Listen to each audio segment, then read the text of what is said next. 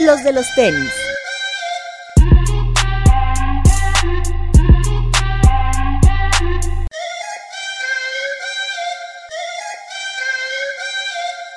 Hablemos de tenis, nada más.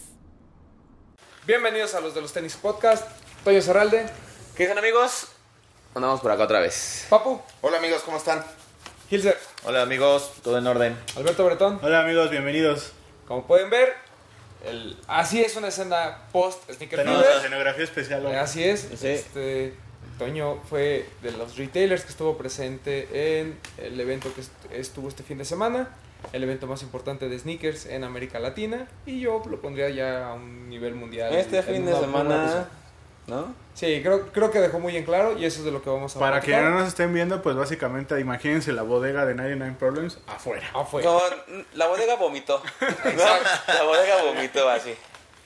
Y bueno, hoy vamos a platicar de lo que nos pareció, lo que nos gustó, lo que no nos gustó. También eh, hicimos una pregunta en Instagram para que la gente nos respondiera y nos diera sus opiniones sobre eh, lo que ellos creen que fue el Sneaker Fever 2019. Un evento que a mí en particular me gustó mucho. Creo que el primer acierto fue el venue. Yo me equivoqué.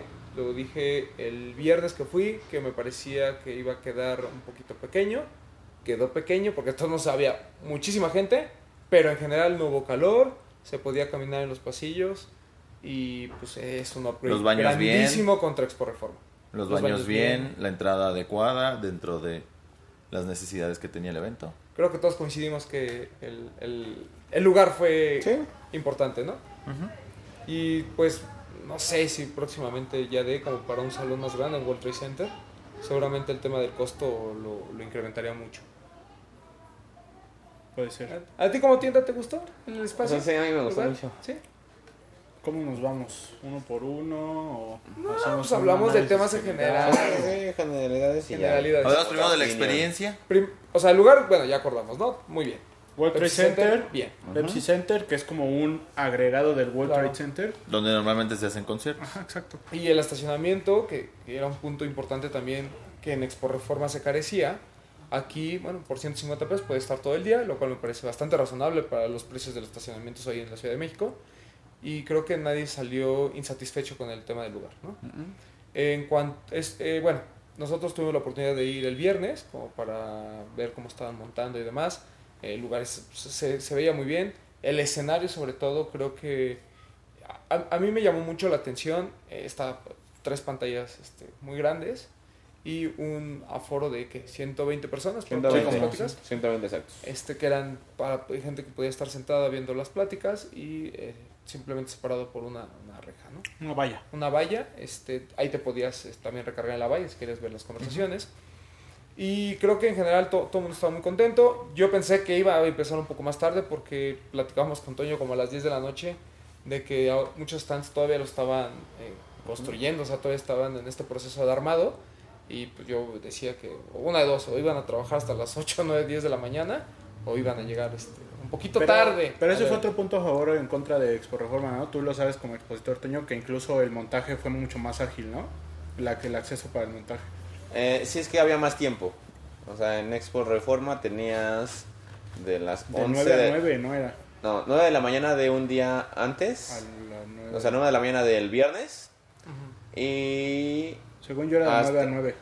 Ajá, de 9 a 9, pero si, tení- si te pasabas de, esa, de ese tiempo, te cobraban horas extras. Te cobraban multa, exacto. Ajá. Entonces, ahí mucha gente pues no quería pagar las horas extras, prefería estar de 9 a 9, lo que le alcanzara, y lo que no, al otro día lo hacía, antes de abrir. Cosa que pues siempre, yo prefiero siempre irme hasta que acabe, así ya este, me voy, descanso poco y regreso y ya está todo listo. Que si me voy a descansar y ya no mido el tiempo que voy a tardar en, Claro. en- en terminar, entonces siempre terminas tarde. Siempre pasaba en Expo Reforma. Abrían las puertas y ya expositores estaban acaban de montar. Sí, pero también porque como que se atoraban todos en el montacargas, ¿no? Exacto. Porque era muy lento. Ah, claro. Ajá, acá en Pepsi, eh, para armar un stand, podías entrar desde las 3 de la mañana del jueves. Mm, ¿Sí? Ah, no, 3 de la mañana del viernes. ok. Entonces ya tenías.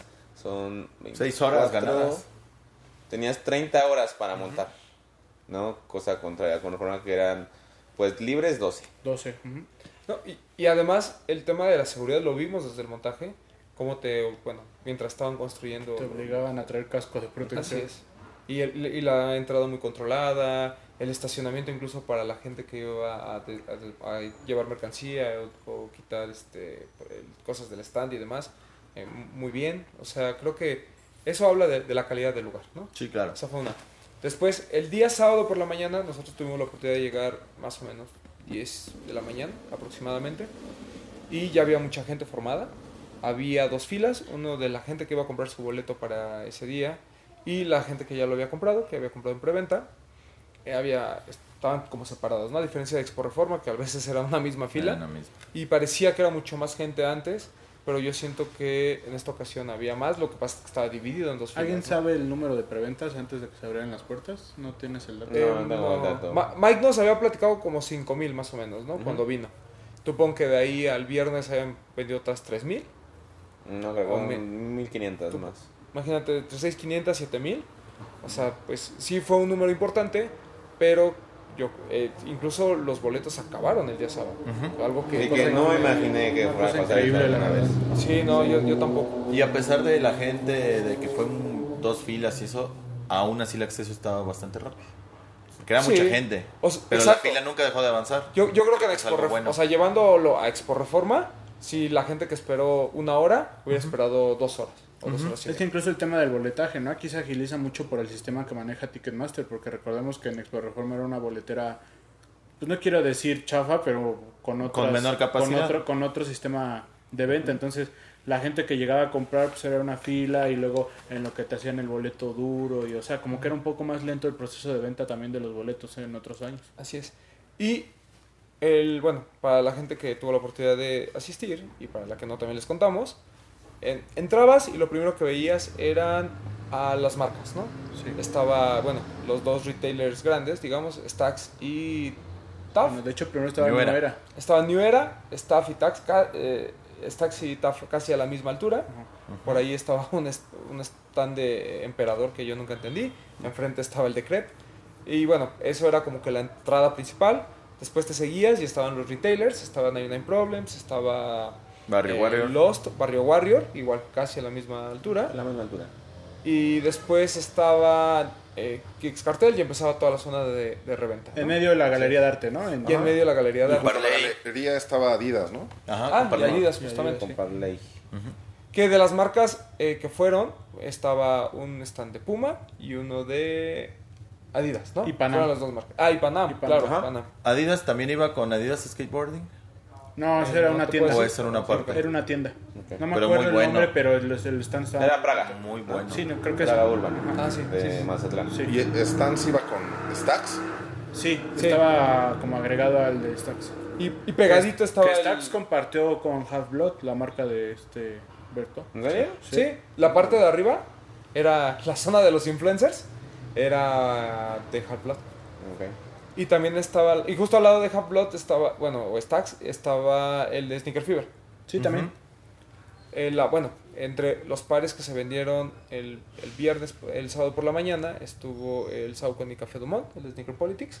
Lo vendió eh, directamente Sneaker Fever, que ahí lo Pues de traemos. una vez, ¿no? Vamos a verlo. Para la gente que nos está viendo en YouTube y que no, pues ahorita se los va a describir en Román. Este, bueno, como saben, es Sneaker Politics, Una de las colaboraciones Nueva limitadas del evento, ¿no? Que se inspiró, ya lo habíamos platicado, en las donas, en estas, bueno, que yo a mí me choca decirle donas, pero es lo más cercano, eh, los bainets, que es un pastelillo típico de Francia y que en Nueva Orleans se ha adoptado y se ha perfeccionado incluso, ¿no? Eh, la, la idea de este par es un Shadow 5000, si no me equivoco, papu. No recuerdo. Ahí, sí, ¿no? Sí, Shadow 5000. Ah, mira, todavía no estoy tan menso. Este, y bueno, el color es de esta masa en, en amarillo y esta espolvoreada que es el azúcar glass, ¿no? Ajá. El par de muy buena calidad, muy bonito, a mí me gustan mucho los colores, me gustó la colaboración. Hasta Obviamente. la caja está bonita. Hay un Friends and Family que es blanco, que también es espectacular, pero bueno, nos llegó el General Release y eso se agradece, porque ni está en General, ¿no? O sea, sí fue bastante no. limitado en el Fueron mundo. 18 piezas. Y En para México. México solo 18 pesos. Muy pocas. Sí, Y lo ma- traducido a un Nike podría considerarse Hyper Strike. Ujú. ¿no? Sí. Y lo más importante es que se acabó, ¿no? Este café Dumont, eh, a mí me gustó mucho. ¿Qué se traduce como que café del mundo? Sí, sí, sí. Sí, es que es una cafetería típica que hace las vignettes. y Las perfeccionó bien, bien. El, el para, digo, en, en un, en una época donde el hype y los eh, pues, parecieran como cosas contrarias, creo que Saucony lo ha hecho muy bien. Hablábamos en el top 10 del Saucamole, del Avocado Toast. Y pues nos regala ahora esta colaboración con Sneaker Politics. ¿no? No, sobre todo como, que hoy en día relacionamos el hype con de construcción, colores bold y negros y costuras amplias. O involucrado y- con algún músico, Ajá. O- ajá, alguna con- figura exacto, con un mundial. artista ¿no? importante. La verdad es que esto es un diseño mu- mucho, muy sobrio. increíble. Colores muy sobrios, pero la temática y la Creo que- propuesta es increíble. Creo que para los coleccionistas, independientemente de lo que otros stands pudieran ofrecer, creo que era uno de los más de los pares más importantes que iban a poder conseguir en el Sneaker Fever. ¿Tú lo compraste? Yo lo compré. ¿Te gustó mucho? Lo primero que hice fue entrar, formarme y comprarlo. Hasta Sí, me Papu- encantó. Se rumora que el Papu llegó como a las 5 de la mañana a formarse para sí ser es. el primero en... No, ya en serio, ¿qué llegaste? No, llegué a las, a las 11 que abrieron, entré y luego, luego fui al stand. ¿A llegaste? No, llegué como 10 y media por Ah. no formarme. Ah, ok, ok, ok. ok. Entré, pero entré a las 11, llegué luego, luego al stand de Sneaker Fever, pregunté por el par, fueron a checar cuánto costaba y todo, trajeron la caja y los empezaron a vender. ¿Cuánto costó? 3, 3.300. Sí, la verdad, muy, muy bueno. A mí me gustó bastante. ¿Mejor que Saucamole?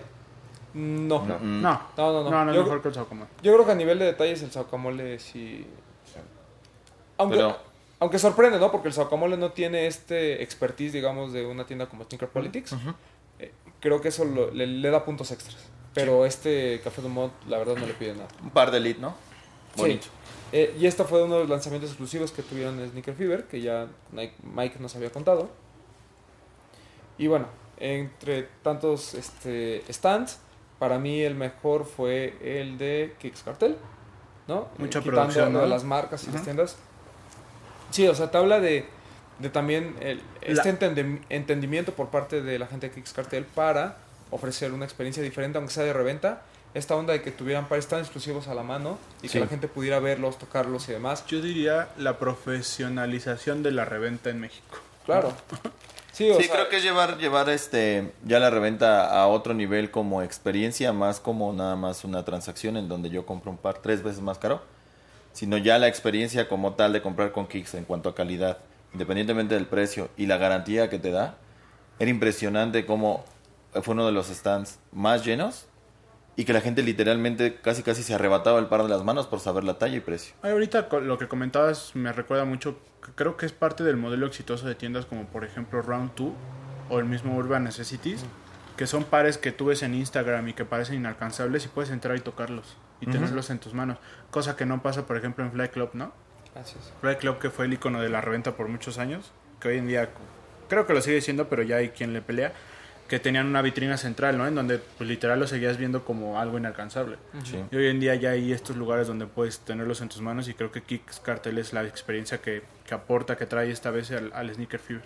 Y Y tan importante, ¿no? El poder tener un par que finalmente vas a pagar miles de pesos, al menos poder tener el gusto, No, el look igual- and feel de decir, O igual sí que me hay gente gusta que sabe que realmente. no lo va a poder pagar, Sí, sí, pero sí. Lo, lo pudo tocar. Pero, pero yo puedo pensar que es más fácil que lo compres Claro. si lo puedes tocar. Ah, claro. Totalmente. Si lo ves atrás de un vidrio, No. dices, no, no lo voy a poder comprar. Incluso Aunque a- te alcance. Incluso pasa con la misma experiencia de comprar por internet, ¿no? Que hay gente que no lo hace porque no sabe si le va a quedar, si le va a gustar, si... Sí va a llegar, por ejemplo. Y, y hubo pares como, por ejemplo, este Off-White, que está a punto de salir, el MCA. El, ah, el Air Force 1, el azul. Muy bueno. En vivo- en vivo está muy bonito. Y tenía varios pares. Y tenía varios ¿En pares. ¿Cuánto estaba? Ay, ¿cómo? No sé. Te mentiría, pero andaba sobre los 40 mil pesos. ¿Tenía ya un Travis Scott, un 6? También Varios. tenía Travis Scott 6, tenía varios. Tenía este Sakai, el que iba a ser Friends and Family, terminó eh, El moradito, para ¿no? septiembre, el morado. Y, Eh, lo ven- y los vendió. y los vendió, tenía una muy buena colección de, de ten. Tenía los GCs estos que son regionales, ¿no? Los de Europa y los de China. Ah, el... eh, Landmark. Bueno, No, el Landmark fue el que salió aquí. Tenía Ah, el Hyper Reflego, ¿cómo se llamaba? No me acuerdo. Y el- ver Clay, ¿no? Los que salieron ¿cómo se junto con el el Clay, Ajá. esos los tenía. Y hay uno que está muy bonito, que es como entre amarillo, así como medio... No sé, tiene un color muy raro, pero estaba bonito. El amarillo Corn Pop. Pero Y- bien. Pero bien, eh, también de... Las botellas de champán. Las de botellas de champán de White que las daba después de X punto de compra, te regalaba la botella. Eh, no, es porque servicio premium.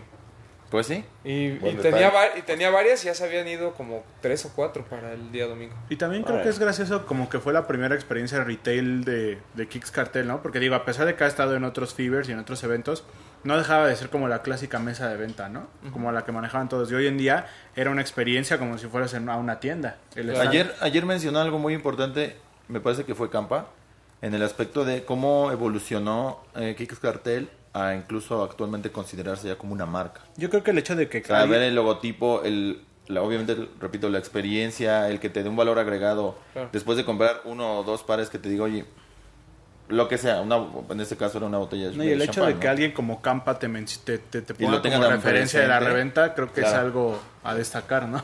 Sí, y obviamente eso también, como ya lo comentaron, destaca sobre todos los demás, ¿no?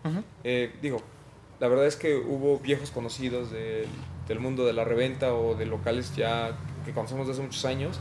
Estuvo, por ejemplo, Ne- nuestro amigo Neri. La vieja guardia. Exacto, estuvo nuestro, eh, nuestro gran amigo Astroboy, seguidor de- del podcast, y que siempre nos anda echando porras. eh, que eran stands Don pues Cangrejo. bien, con, con muy, con- con muy buena mercancía, pero sí sobresalía Kickstarter, por mucho. ¿no? Sí. Pero creo que también es algo que, que sigue siendo como lo nostálgico y lo bueno de Sneaker Fever, ¿no? Que a pesar de que hay uno de estos nuevos retailers que traen todo el hype, todo el fuego, todas estas cosas inalcanzables, y por otra parte tenemos estos OGs, ¿no? Que siguen teniendo los Pippen, los Barkley, Sí. los Jordan, que por ahí... Pues, ah, Sneaker Fever es un lugar que, que recibe a todo el mundo, ¿no? Y por ahí hay pues no quiero decir chavorrucos, pero hay gente más grande que igual iba a buscar algo y por ahí pudo encontrar estos OGs, Claro. Estos vaya retros que, que son sí. los que los que les gustan, ¿no? Como Hilser que tiene alma vieja, ¿no? Igual Ah, y pudo anda. haber encontrado algo por ¿Qué ahí. crees que sí? No, mira, en realidad este, yo creo que es algo de, los- de lo interesante.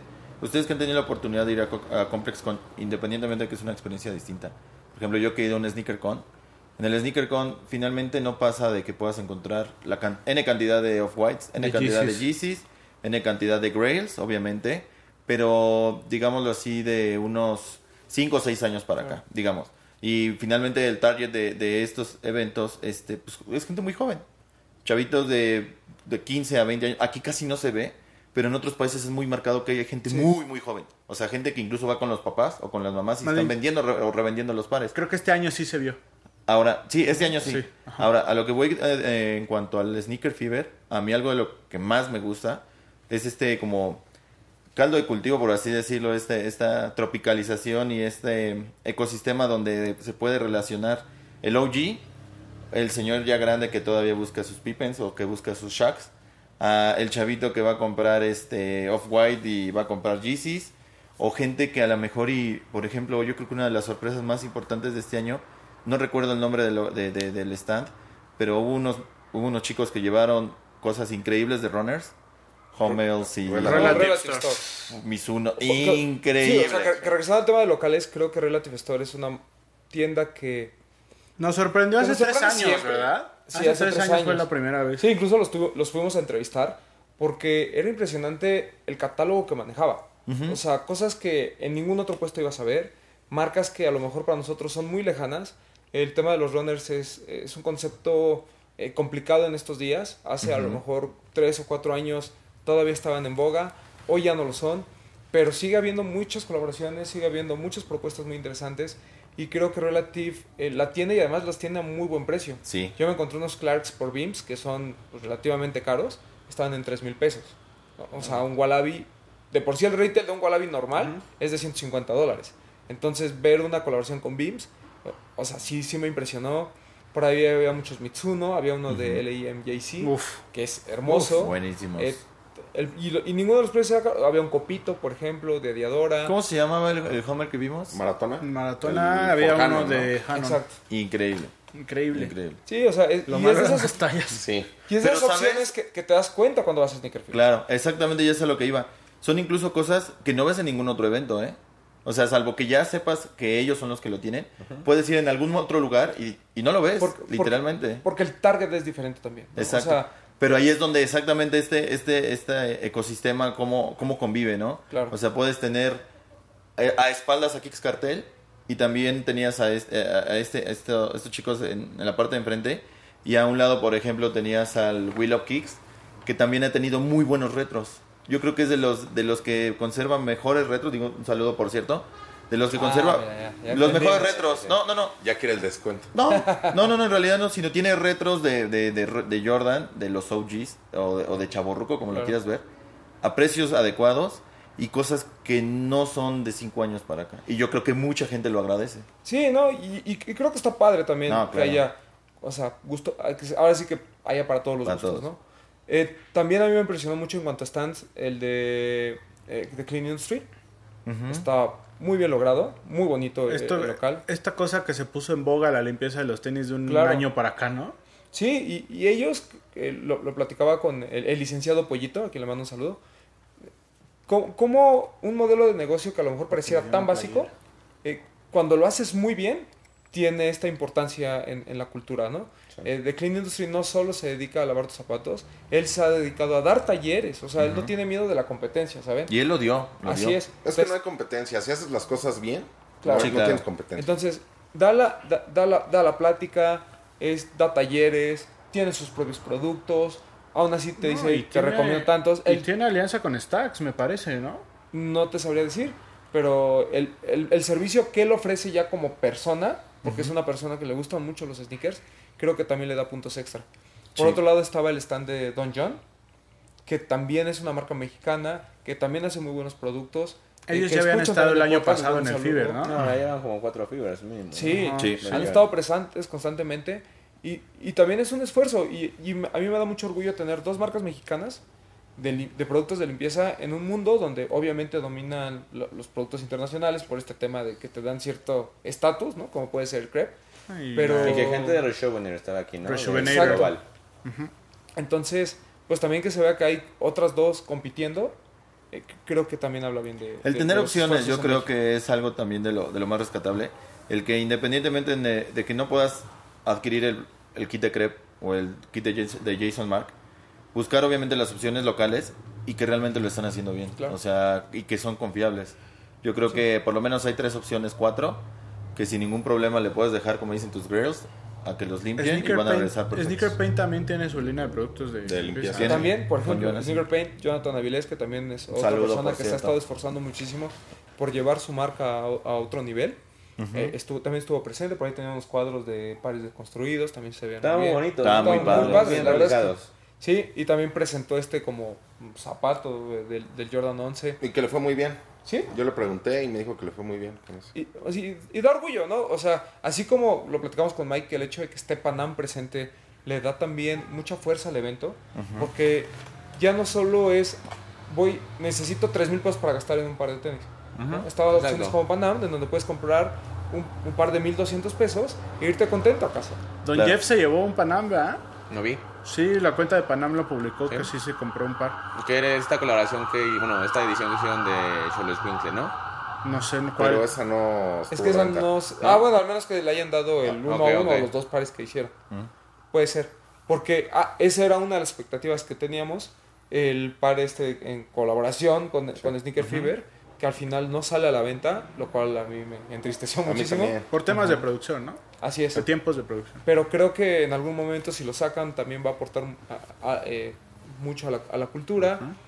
Eh, también, ¿qué, qué, qué más vieron de stands? Este, Pues creo es que ya pasamos en ya pasamos tiendas, retailers, reventa. Hubo, custo- hubo customizadores también que estaban haciendo buen, buen trabajo. eh, sí. gente que vendía accesorios, como, como lo mencionaban en un video Ah, que sí, les mandé hace rato. de, de joyería, ¿no? Sí. Le ponían a los tenis. Eso, eso estaba O muy sea, interesante, opciones, estaba muy bien opciones creo que ha sido de, de, los, de los que más novedades ha presentado en general. Tuvimos la presencia de Y- Artificial Intelligence. Exactamente. Que es Ajá, exactamente. Claro, claro, claro. Y que le fue tuvieron- también súper Tuvieron bien, un drop de los Bear Bricks de Staple, ¿no? De No, yo no alcancé por, Atmos por mi par, yo ya no Que alcancé. no alcanzó. El, Sí. el Papu estaba dispuesto a desembolsar. No, iba con todo. Cantidades fuertes, sí, sí. El Papu ciento. iba...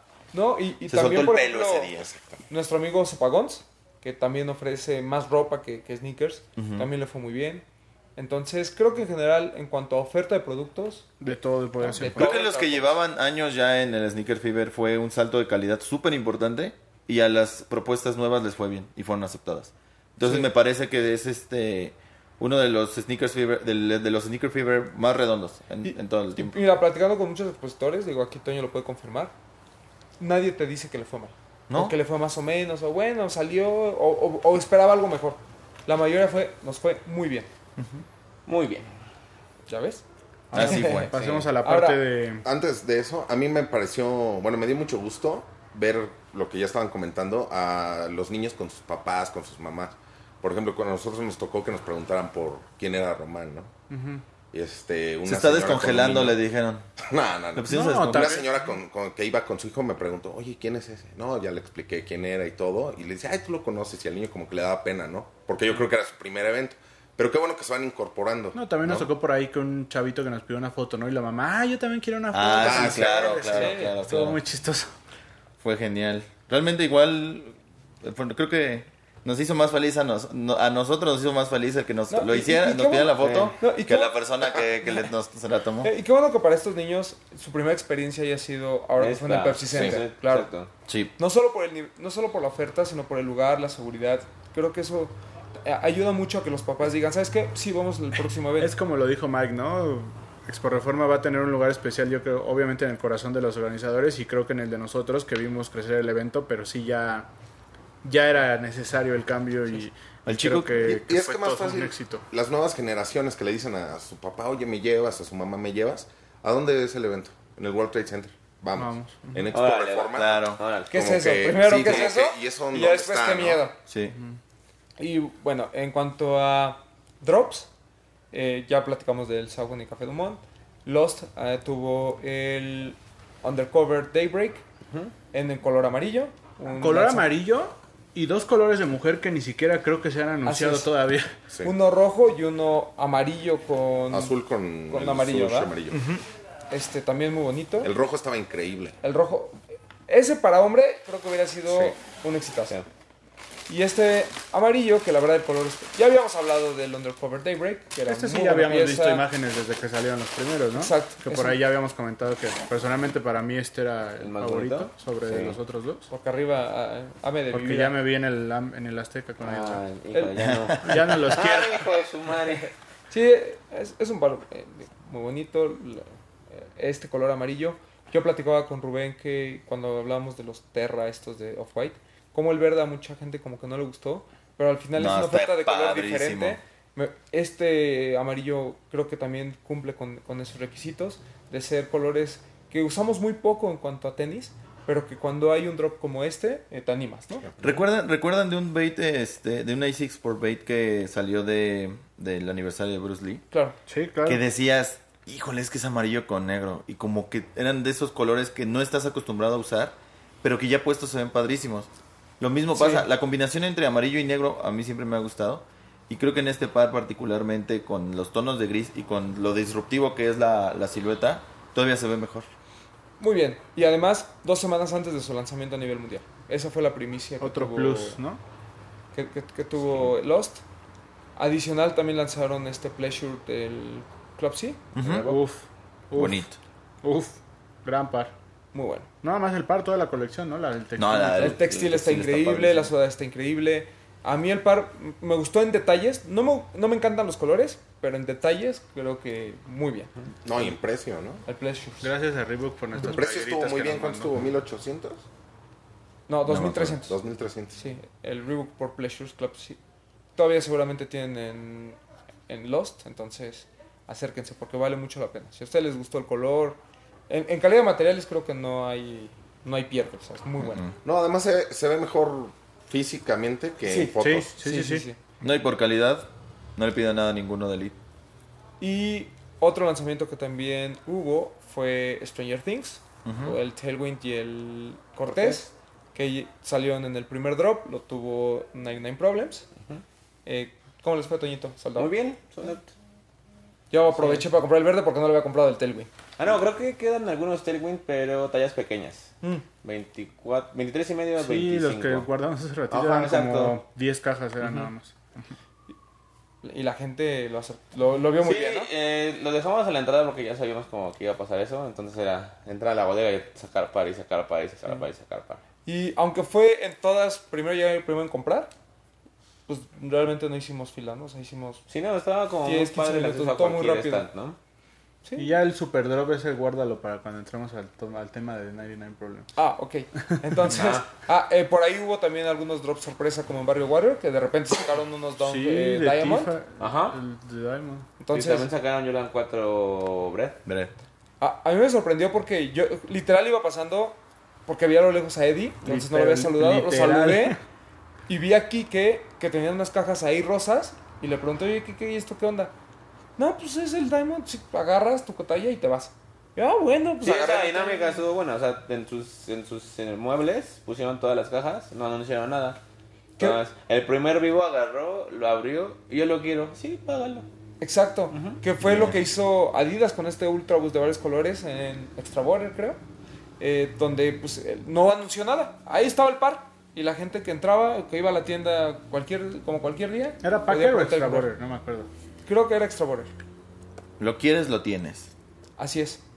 Entonces, pues la dinámica fue muy buena por parte de Barrio Warriors. Yo alcancé a comprar ese Diamond que yo, yo quería, que no había tenido la oportunidad de, de comprarlo. Y que ya ni, te, lo conté. ya ni te lo imaginabas. Sí, ni me lo imaginaba, o sea, para mí ya no existía porque dije, ay, pues yo no quiero pagar reventa o no estoy dispuesto a pagar 5 mil pesos por él. En cambio, 2200 que fue el retail, venga. Fíjate, esa es otra parte como bien interesante por parte de, ¿cómo decirlo?, de los retailers que ya saben que es tan importante Sneaker Fever que igual y por ahí ya a propósito se guardan cositas especiales para sacar esos días. ¿no? Claro. Que vale totalmente la pena, ¿no? Sí, sí, o sea, imagínate que tú encuentres un par, por ejemplo, en ese caso, que a lo mejor yo no tenía en el mapa, pero que sí me gustaba mucho.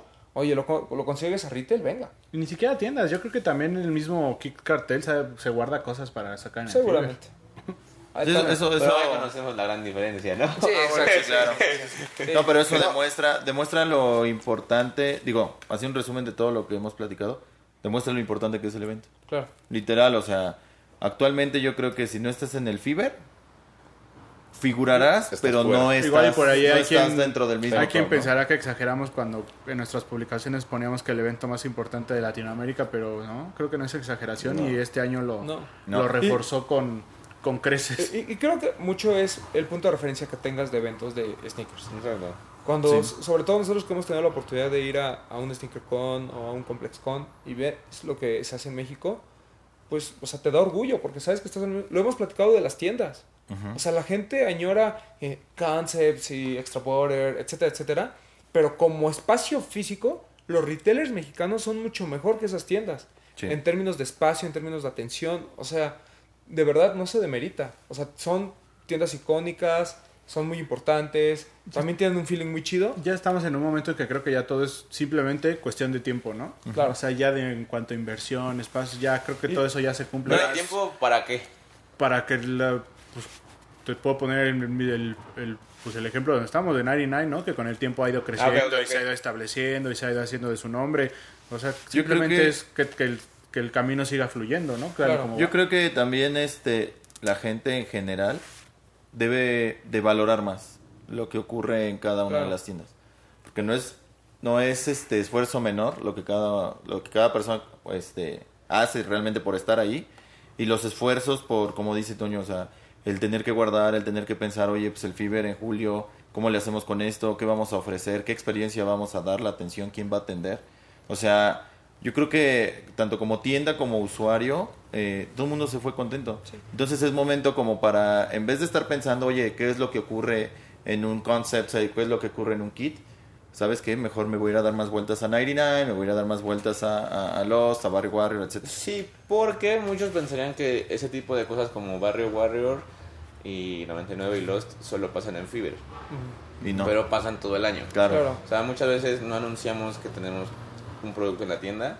¿Para qué? Para evitar esos malos comentarios de que es que es solo la reventa y es que no voy a alcanzar. Entonces decidimos que quien nos visite se va a dar cuenta del producto que tenemos Claro. y va a poder tener el acceso a. Así es. Y alguien nos comentó, ahorita no recuerdo quién, de que le habían, estaba platicando con Retro Shoe Paris, creo, Retro Ah, Shop. este, que en Europa siguen teniendo las mesas. Ah, Y sí. aquí- el- Kick Cartel, porque Sí, es el amigo Ostión de... estaba platicando con él, estaba en haciendo como un México- paneo de lo que era el evento.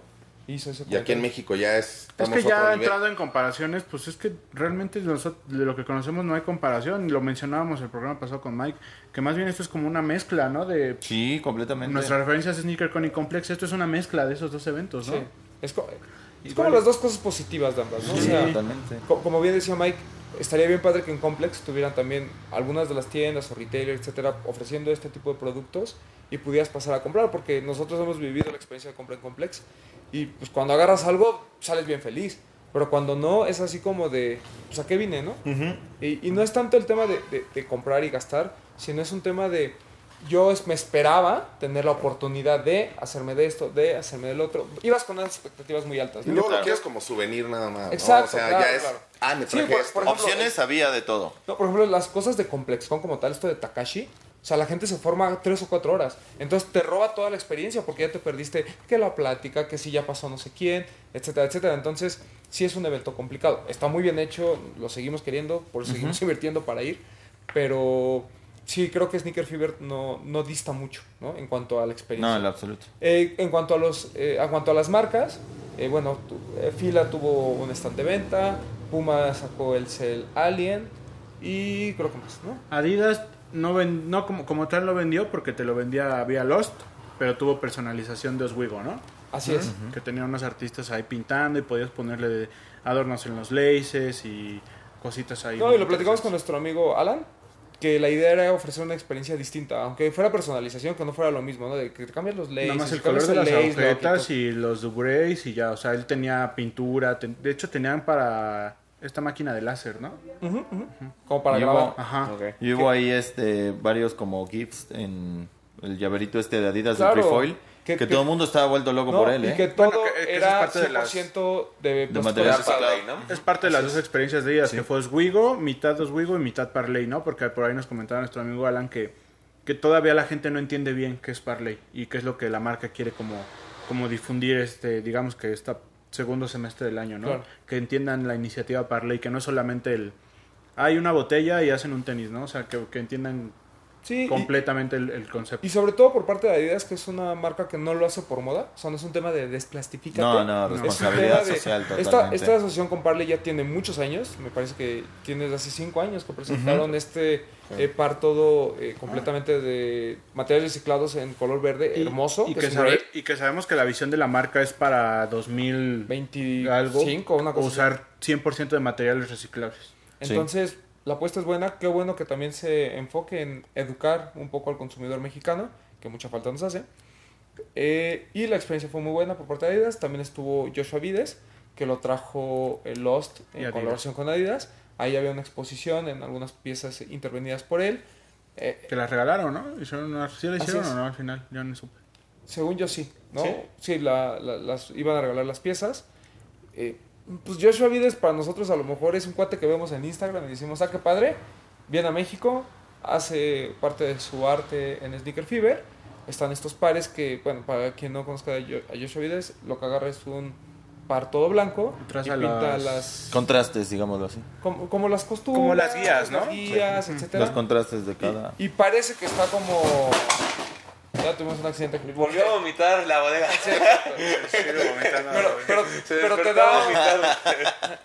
te, te da una imagen como de caricatura, ¿no? Como si estuviera caricaturizado, por así Sí. decirlo, el, el, el par. Entonces ahí estuvo, vino Joshua Vides, que también no, no es cualquier cosa. Igual todo el espacio estaba Con relieve, sí. Entonces, muy bien por parte de la gente de Lost, que tuvo... Además estaba muy bien definidos sus stands, ¿no? Estaba, el, estaba lo de Joshua Vides, estaba lo de Pleasures, lo de Nike. Undercover, Nike y enfrente tenía Chinatown. Y a un lado Rocket, Converse. ¿no? Rocket. Rocket y Rocket, atrás tenía como un espacio a Adidas con textil, algunos pares extras y a un lado el Converse. pues, Converse que creo que nos quedó a deber mucho, ¿no? Pues lanzó... bueno, Había unos pares ahí, pero... Era esta iniciativa Renew, también Sí. las que seguimos Sí. con esto del reciclaje, pero y- Nunca termina menos de entender el concepto, creo.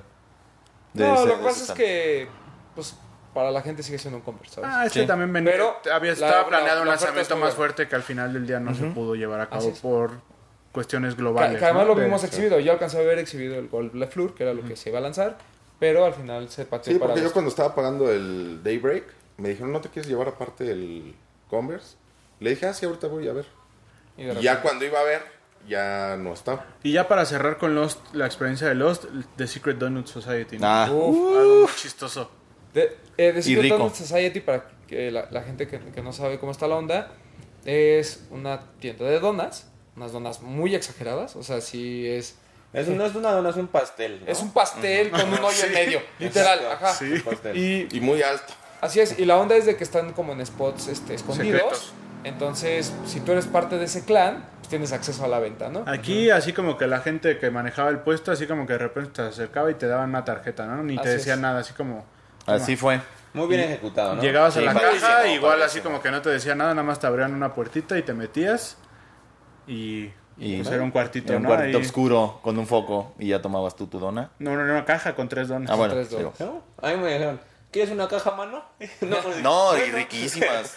Están buenas, a mí me parecen muy empalagosas. La Yo- verdad es que- Yo tuve que compartir mitad. Sí, sí, sí, A mí sí. me hubiera gustado probar, pero pues nuestro amigo el doctor se acomodó Ah. a hacer solo, entonces Ah. pues no ¿En serio? compartió.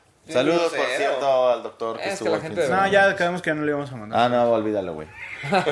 Este, Pero bueno. pues cerramos con Lost, ya comentamos Panam, ya comentamos eh, TAF, que estaba por ahí con las mismas dinámicas. Claro, estas. Según yo, eh, aquí en la Roma, no recuerdo calle, creo que es Tabasco, tienen como un spot los de Circuit Donut. Es como un baño público, Ajá, literal. Entras, creo que llamas y te dicen dónde. Es, Ah, que es como un- hay uno que es como un baño público y entras y ya en el espejo abres y ahí están tus donas. Pero nunca ves a quién te atiende, nunca ves cómo la sirven, nada. Ok. Tú nada más te entregan tu dona y ya. Suena, suena interesante ese Suena- modelo de Y negocio. peligroso, güey. Y también, eh, en- hablando de TAF, TAF, que la verdad es que también una mejora sustancial en cuanto al stand del año pasado, un stand de dos pisos con muchísima producción. y- ajá, y el stand de arriba, bueno, perdón, la parte de arriba como terraza, la usaron para hacer videos, entrevistas, que fueran Una algunos experiencia medios muy padre, ¿no? Porque todo lo que estuvieron grabando se transmitió en vivo en, las, Sí. en todas las tiendas del Claro. país. ¿A poco? Entonces creo que no es algo... Entonces, Sí. eh, eh, eh, ¿era, ¿era transmitido a las tiendas? No, ¿Es correcto? No, porque No eso, fue, Ah, no, no, no, eso no, fue en el estaba medio. de- Ok, ok, ok, ok. sí. Eso fue en Stacks. Pero se llegaba a ver. Eh, ok. O sea, sí, o sea, la, digo, la toma era hacia el otro lado, pero sí se escuchaba todo. O sea, Y yo veía todo el ruido. Fueron experiencias con medios. Estuviste tú con Desempacados, estuviste por ahí tú solo entrevistando a Nano, estuvo Atza con Legendary Kicks, estuvo Leistop haciendo recomendaciones y luego estuvieron unos influencers de la marca. Eh, pues estuvo padre. Redondo. Sí, y para la gente había concursos, ¿no? Abajo, ¿no? Y ya sabemos regalaron- estos- que estaba fecha la casa por la ventana, regala muchas cosas, regalos, playeras, gorras. Desodorantes. Otro de esos invitados que no faltan, ¿no? O sea, ya sabemos que en Sneaker Fever va a estar. ta. Bien. Y tenían muestras de algunos pares que ya están a la venta. Entre ellos, el que a mí me gustó mucho fue este Puma Alteration One con los colores del Thunder Spectra del primero. Sí, Mm. está lindo, pero yo prefiero los colores más sobrios en ese color. De por sí, Sí. la silueta es un poco exagerada, pero bien, bien. Son de estas cosas, estas sorpresitas que nos da TAF, ¿no? Recordemos que el Sí. Fever pasado fueron los primeros en poner físicamente el Thunder Spectra. A mí, Ujú. de hecho, lo comentamos hasta ayer que fuimos a cenar después del Fever, que no estaba Nike. Yo honestamente me di cuenta hasta el final. Nunca me pasó por la mente un stand de Nike. O, o sea, no digo, no, no porque no nos importe la marca, al contrario. Se extraña siempre que una marca tan No, fuerte pero, o sea, fue tan completo el evento. Exacto, que Yo- no lo que- extrañaste. que no. Yo decía, no, so- no, no sobra, pero tampoco hizo falta. ¿No? Exacto. Eh, O sea, se escucha feo, me pero- mandó Nike a defenderlos. no, pero quizás sí faltó una experiencia de marca. Pero el stand de 99. Ah, bueno, exclusivo como, como producto no faltó. Ajá. Más Así bien es. fue la experiencia. Exacto. No, y aparte como veníamos teniendo experiencias durante todo el año, grandes experiencias con Nike, por lo menos hubiera estado Bueno, adecuado porque siempre como es una ofrecen algo diferente. Exacto. Pero. Y bueno, y, y- nos bien.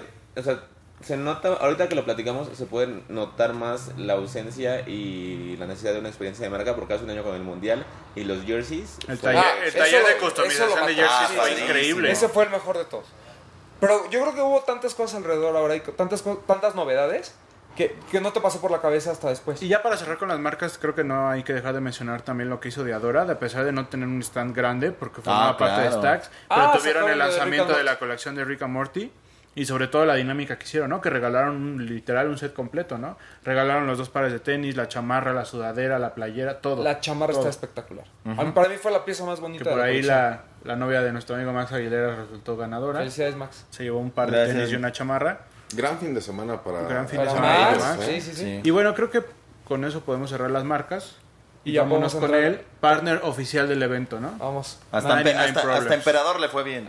Con La experiencia 99 Problems. La experiencia de 99 Problems, el stand era una canchita de básquetbol. Ujú. Muy padre, ¿no? Muy padre. Sí, sí, sí. Funcional, porque sí. echaron la reta. No, sol- no solo hubo el, el drop de Stranger Things, también estuvo esta colaboración que tuviste con, Con 12 Con Crew. 12 Crew. con Mauro. Hicimos una pequeña Aquí, aquí nos están viendo en YouTube. Mira, yo la traigo encarnada. La que cabe sábado. resaltar que eh, el 90% fue 12 Crew porque estamos muy atorados con Sneaker Fever. Creo que es una excelente colección, va totalmente en la tendencia. Estamos, tenemos el puro pinche fuego, Exacto. tenemos el tie-dye que tiene eh, esta tendencia y una, un, un conjunto de, Muy- de pants con, con anorak que tiene detalles que amamos los, los que le gustan los Y ¿no? muy El tactical. ¿no? Exacto. Sí, no, y, y la calidad es muy buena. Sí. Estuvo lloviendo el día domingo cuando salí y repelente sí es, al menos. ¿no? Sí, Este, y los jeans... la- el algodón es muy, muy bueno. Ajá, le- no es literal metimos- una playera Sí, Gildan no, no, estampada. es armada armada desde desde cero. Eh, a los jeans les, les agregamos mi toque hippie del el zarape abajo Aquí, del... Sí, sí, es cierto. Ajá, Este, como el de la talla de la playera. Y creo que es una excelente colección. Sí, muy bueno. ¿Cómo le fue a eso? Muy bien, todavía tenemos piezas. Eh, creo que para hacer nuestra primera fue muy bien, pero para hacer 99 todavía quedamos cortos para hacer sold out en un fin de semana. Ok. Pero Creo que hubo tanto Sí, sí, sí. que por eso se... Sí, pero o sea, en ningún momento podría decir que me fue mal. O sea, con, creo que la colección nos fue increíble. No, y creo que lo de 12 Crew, eh, y, y lo vive mucho Mauro, tiene un boom del primer fin de semana y después la solita se acaba. Sí, o sea, no, no, no hay ningún problema de eso. Va a ser sold out Pero seguramente. muy bueno. y, y se las recomiendo ampliamente. ¿eh? La- yo estoy contentísimo. Ojalá y comprando. pronto tengamos a Mauro aquí para que nos cuente la historia de 12 Crew también. Y yo creo que obviamente lo que todo el mundo quiere saber es qué pasa en la La plática de experiencia de Staple. Jeff Staple. La gente que no haya podido ir, de verdad, se perdió una gran plática. Hubo muchos rumores al respecto, que si iba a ser entrevista, que quién iba a ser el entrevistador, que si Juan Bertó, que si el Rey Palomo. Literal fue un monólogo. ¿Sí? Creo que fue una maestría de cómo presentar una marca y cómo presentar a alguien que realmente pertenece y que vivió el juego y Y que a través de las, sus vivencias y de lo que ocurre dentro Mira, de ese estudio y- pasan Y, muchas y cosas. regresando a, esta polaridad que hay en el Sneaker Fever, unas horas antes habíamos tenido a Bert O, ¿no? Que mucha gente fue. Qué bueno que también haya gente que, que vaya por moda o que vaya simplemente porque sus, Para todos su- sus Sí, personajes sí, sí, favoritos sí, sí, estén sí. ahí. Es- eso me parece también que es rescatable. Pero estuvo esta gente que fue a ver a Berto, que llenó el, el lugar. Y también estuvo esta gente que fue y que nos sentamos a escuchar a una de las personalidades más grandes del Sneaker Game hablar y platicarnos su historia detrás de la marca. Sin exagerar, ¿él está dentro de las cinco personas más importantes o 10? No, de- yo creo que dentro de las cinco. Podríamos Sí. decir Tinker Hatfield, Sí. eh, Jeff Staple, Michael Jordan, Michael Jordan, Kanye. eh, Kanye y ¿quién Y- más está? Ronnie Five. Nah, Ronnie No. La pongo en el 10. De en top 10 sí. Ronnie yo creo que está muy cerca, pero no sé, o sea, por ejemplo, Actualmente, si fuera actualmente, entre comillas, eh, tal vez sería Virgil. Actualmente. no, no creo que Virgil tenga la No relevancia. sé si tenga podemos todavía para que le alcance al, al, al, No, al pero no ¿no? yo, yo digo Sí, que lo hablamos. hablamos en general. Sí, Sí, Sí, sí, sí. top 5 sí. Donde tú lo quieras poner, top 5 sí está. Debe de estar. Sin exagerar. Para, que sin se den- exagerar. pa- para que le midan más la Sí, o sea- importancia de, de haber de, de- de que haya estado Jeff en el evento. A nivel cultural, ¿no? que es lo que nos preocupa, está Jeff Staple, que nos dio una cátedra sobre su marca, sobre su estudio de diseño y sobre Red Space, que es su tienda. Además de... eh, De cómo se origina, Space, de cómo perdón. se origina, cuál es el, como el Big Bang de toda la cultura. Ah, yo lo entendí de esa forma. Sí, o sea, te expli- te- obviamente nos explicó el chisme del, del dunk de Pigeon, pero también te... te- No, no, me refiero a en cuanto empezó con lo musical, Ah, claro, sí, sí. que sí. todo el mundo así como, güey, ¿por qué- ¿pero por qué la música? Que prácticamente muchas cosas se desarrollan de eso. hasta... O sea, no- no- nos dio como un viaje al pasado, ¿no? De, de- de cómo- A ver, güey, esto empezó de aquí, de, la, de, de lo que era el hip hop y de lo que era el punk rock. Porque hay, O lo que era el rock, Yo creo que hay mucha lado. gente que piensa que el juego nace por, por los deportistas y los artistas, ¿no? Y él nos lleva más atrás y nos dice, para empezar, sin la mezcla de la cultura y la música, nada de esto existiría. Que creo que es cierto. Y a mí Y me, es básico. me pareció increíble que había aparatos para La traducción. la Sí, sí, sí. traducción. Sí. Yo no me imaginé que hubiera. Digamos que esa Eso barrera, también muy bueno. Sí. esa barrera del idioma Se rompió. se rompió. Además tuvimos dos conferencias al mismo tiempo, ¿no? La de Guti, ¿no? Cuando estuvo Ah, en puta, el- sí. La en el traducción. preguntas y respuestas y la de Jeff Staple, ¿no? Sí. Pero estuvo muy bien que también la gente tuviera acceso a preguntarle cosas a Jeff Staple. ¿Sí hubo Eh, preguntas y respuestas? Sí, sí, sí. Y hubo comentarios muy atinados. Hubo preguntas muy buenas como la de Gilsa Alejandro. ¿Qué con la que él preguntó. Que si le gustó la comida aquí en México. Nah, nah, no. Nada, esa fue No, antes, ¿qué crees que- le mira, algo- sí, ¿no? Le encantó. Sí. Ah, seguramente. Ah, hu- hu- hubo Un una persona que sí le preguntó, oye, ¿qué onda con México? ¿Te, te gustó y todo? Y él fascinado. Le dijo, ya vi que probaste los chapulines, ya vi que fuiste acá y acá. Mm, resumen muy rápido. Eh, la pregunta se basa lo que acabo de mencionar de la música y mencionó algo muy importante que yo creo que fue algo de los que nos marcó a las personas que estamos involucradas en este proyecto, que tanto nos gusta y que tanto defendemos, que es lo del podcast. Él mencionó lo que hace en Business of Hype y lo que hacía anteriormente en un podcast que había iniciado.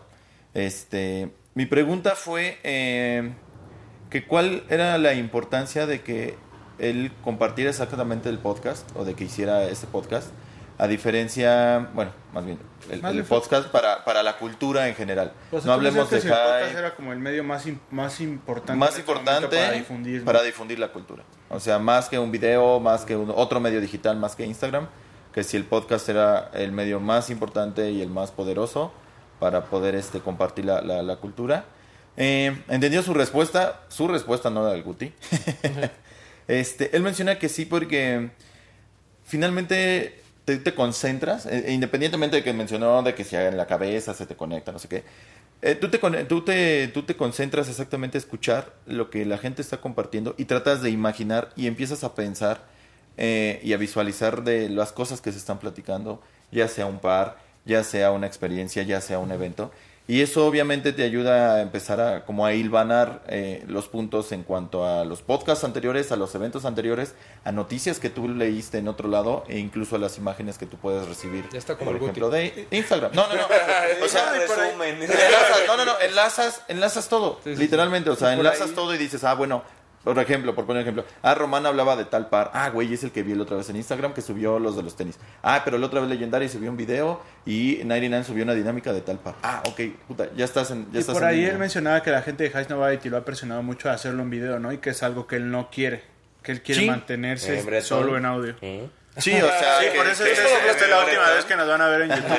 no, y como menciona el video que- te distrae mucho, dice, ¿no? O sea, él dice, porque él decía, pues, pues, tú- muchas veces tú pones el video y nada más lo estás escuchando y estás haciendo otra cosa, entonces tu atención no está No, dispersa. incluso lo estás viendo en mute, no sabes de lo que están hablando, pero como estás haciendo otra cosa y estás todavía todo- todavía tienes el referente visual, este, no pones tanta atención como Por eso el como tío deberías. Román Yo por soy, Spotify. igual que Jeff Staple, un romántico del audio. No, pues esa fue la pregunta, esa fue la respuesta, me pareció bastante válida y clara, obviamente apoyando lo que también nosotros hacemos. Y, y me gustó también cómo le dio espacio a las mujeres. a las mujeres. Sí. Ujú. Él, él habló eh, mucho de, de las mujeres y hace un comentario muy atinado en el que dice que el par de Sakai, que está diseñado por una de sus mujeres favoritas en cuanto Tiempo. a. Pero la respuesta viene a una pregunta, pregu- a pregunta expresa de que cuáles son los diseñadores que lo motivan más a él actualmente. Y sorprendentemente son mujeres. Mm, Sí, más o menos. ¿Sí? O sea, la pregunta fue de... Preguntó Pero- una pero- chica, no, pero preguntó una inspirado- chica que ella diseñaba Ajá, ¿cuál es, era su inspiración? Y ya había, ya había pedido que, que preguntaran mujeres. Y cuando vio, tomó como ejemplo las a estas dos chicas, ¿no? A- Chitose Abe y a la de Under, de Ambush. No me, se me fue el nombre. así es. A la diseñadora de Ambush, no recuerdo el Y a nombre. la de Sakai. La que es Chitose Abe. Y de Chitose Abe, él dice que este par de Sakai, el waffle, que acabamos de, que se acaba de lanzar, es el mejor Nike de los últimos 25 años. Para Wow. Ajá. Así, así de fuerte. Y en ese timeline está su dunk. Digo, nada más para que vean el, Él dice Sí, que sí, es sí. el Lo- mejor- lo- la el mejor colaboración de tiene. Nike en los últimos 25 años para él. Totalmente. ¿Qué piensas, Toñito? La cara de Toño. No. Eh, eh, como silueta nueva creo que sí. Como general no creo. Yo. Eh, lo que pasa es que ellos lo venden a un punto muy Sí, sí. interesante de diseño y De demás, diseño y de arte, ya claro. cosas más... más, Más clavadas. clavadas. Que, que además Más comparto elevadas. opinión con Ricardo, por ejemplo, ¿no? Que Campa también comenta, digo, después le contamos de la plática, pero eh, que, que ese es uno de los mejores pares que él ha visto, ¿no? Este, Sí, sí. de.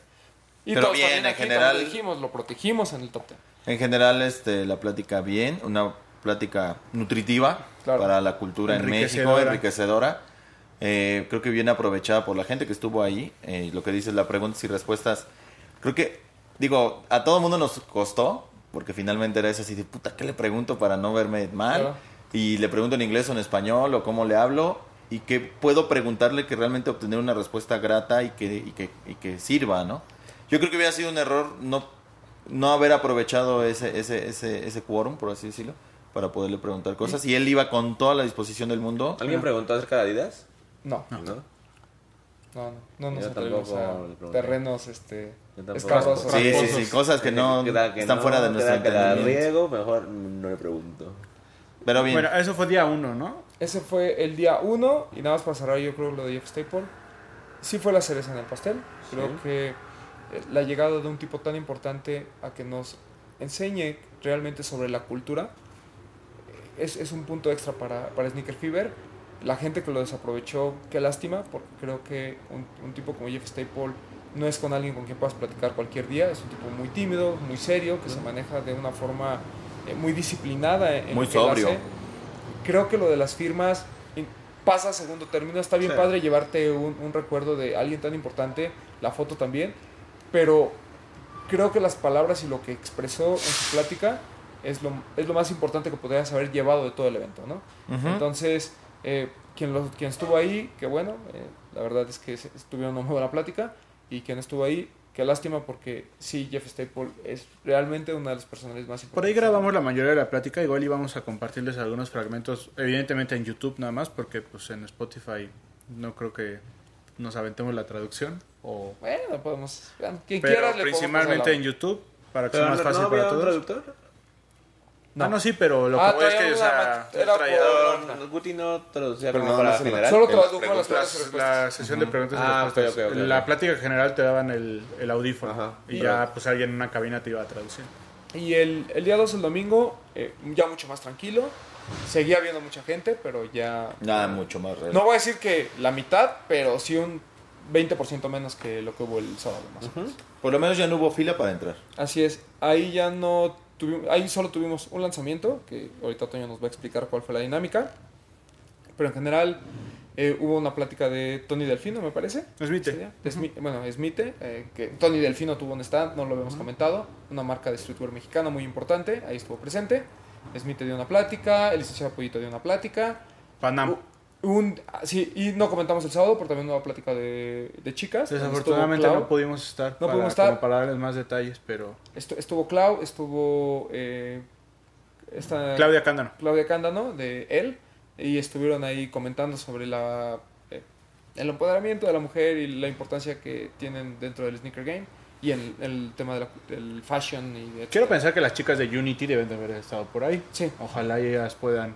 que ahí andaban sí, de hecho el sábado fueron sí, para sí, sí. eso específicamente y bueno ya regresando al día domingo eh, les decíamos menos gente hubo estas dos pláticas y hubo una plática de medios donde Panam también dio por ahí como una plática que no Ah. entendí muy bien de qué se trató. Sí, no, pero- ni yo. Eh, pero ya mucho más tranquila la cosa. eh, y bueno, tuvimos la oportunidad de tener a las 5 de la tarde, hubo una plática de medios, bueno, un poquito más tarde porque aquí Toño se acaparó el escenario. Pero, este, bueno, estuvo Poxte, Atza, Sam, un servidor, Campa. Ricardo Campa. eh, como moderador estuvo Omar Omar, de de Sneaker Sneaker Fever. Una plática donde hablamos ahí de varias cosillas de cómo Que no la les cultura. contamos mucho porque la está. grabamos. Está el jueves la van a poder ver como parte de... No, no en nuestras entrevistas, pero en nuestros especiales semanales la van a poder ver. Así es, entonces Ver y escuchar. Y el lanzamiento importante ese día fue el Dunk Pigeon de Jeff Staple, que aquí Toñito, Cuando quién sabe Jeff sacó la control. dinámica, pero tomó el escenario central.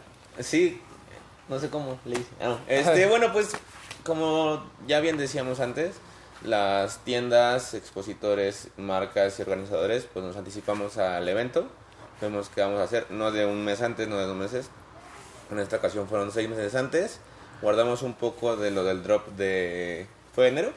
Sí. Ya, en En aquel entonces tú ya estabas en pláticas con Jeff o no tenías todavía En el ese mapa? entonces ya. ¿Ya? Ah, ok. Ajá, ya era un hecho. Porque justo lo que te iba a preguntar, ¿viniera o no viniera, tú los ibas a guardar? o- No, no, no. O sea, Ah, se, sabía sabes. que venía, entonces pero se guardó eso. Este, se guardaron unos pares. Realmente seguíamos sin saber cómo íbamos a lanzarlos, porque el día sábado fue al stand y pues casi colapsa. ¿no? O sea, era demasiada gente, todos querían entrar, una foto con él. Entonces dijimos, cuando hagamos una rifa del par o una dinámica por el par, esto va a estar peor. Porque va a estar él, va a tener una creer el par, entonces va a ser el doble o triple de Se nos va a caer el changarro. Ajá. Estaba planeando una dinámica con un artefacto que teníamos ahí, pero no se logró. Entonces dijimos, pues hay que hacer lo que siempre hacemos, una rifa. Entonces cuando lo platicamos, todos se espantaron porque dijeron, va a ser lo mismo, va un chorro de gente, todos se van a querer registrar y pues va a colapsar el stand. Entonces pedimos permiso, le platicamos a Jeff de la rifa. Eh, en esta ocasión no, no lo iba a sacar, no lo iba a hacer yo, lo iba a hacer él. Y la rifa iba a ser en la parte del escenario. Eh, quisimos hacerlo a la hora en que era antes de la plática. ¿Por qué? Por eso, eso que dije al introducir a Jeff. ¿no? Creo que a la gente que le interesa de verdad el juego debe tener un, un- un pequeño un, un pequeño incentivo, ¿no? O sea, Claro. me interesa esto, quizás tengo la oportunidad de comprar esto, ¿no? Se acaba el, el es que yo no puedo ir a formarme porque trabajo, es que siempre ganan los mismos, es que los revendedores llevan a 20, entonces se pierde eso, o sea, te interesas como ya una vez pasó con Off-White en Lost, ¿no? Claro. Ibas a una plática, te daban tu cincho que te daba oportunidad para ganar el ten. No, no te lo, no te lo regal, no te daban ya el derecho a compra, pero te aumentaban las posibilidades. Así es. Eso, eso que hicimos hacer con, con Dunk de Panda Pigeon. Hicimos una rifa de 200 boletos y pues se sacaron los ganadores de entre los que estaban esperando la plática de los medios. 30 Así es. pares. 30 30 pares. Y Don Jeff los escoge. Así es, él sacaba los, Los papelitos. los papelitos y creo que odia el número 6 en mexicano, en, en, en español. Y le tocaron varios. No, ajá. Este, sí, él decía, eh, sacaba el papel y nombraba el número El por, número ganador. por- ajá, número por número. Y el- también el plus que tuvieron la gente que ganó es que Jeff les pudo firmar Sí, su par. posteriormente de la rifa eh, fuimos a organizar a los ganadores y Jeff visitó el stand, eh, se empezaron a firmar los, los pares y los artículos de gente que quería que tuviera una firma. Algo que a mí personalmente me emocionó mucho el día sábado, un tanto el, el domingo, Sí, fue cuando no Jeff comenta, ah, te- les agradece a Sneaker Fever y te agradece a les agradece a ustedes, Sí. ¿no? Como, como tienda. Un shout out a 99 Problems. Sí, eso, o sea, digo, entendemos el esfuerzo, entendemos tu admiración por Jeff y la compartimos, pero creo que el reconocimiento que hizo Jeff a- a ambas partes fue muy importante. Fue Sí, lo valoró mucho. Lo valoró Y porque no lo mencionó nada más una vez. Y, y en sus redes sociales el tipo se ve contento, se ve que estuvo a gusto en México. ¿Y lo El- estuvo? Mucho, sí, mucho. Este, el día sábado, cuando nos visitó, nos dijo que nos tomáramos una foto. Justo eso te iba a decir, yo me quedo Ajá. con eso. Creo Sí. que eso es lo, lo que a mí me, más Este- me emociona la foto que subió Toño. Se me, se me pone la piel chinita, ¿no? Sí, sí, sí. Cuando lo presentamos en la conferencia de Sneaker Fever, yo tartamudeaba y creo que lo sigo haciendo.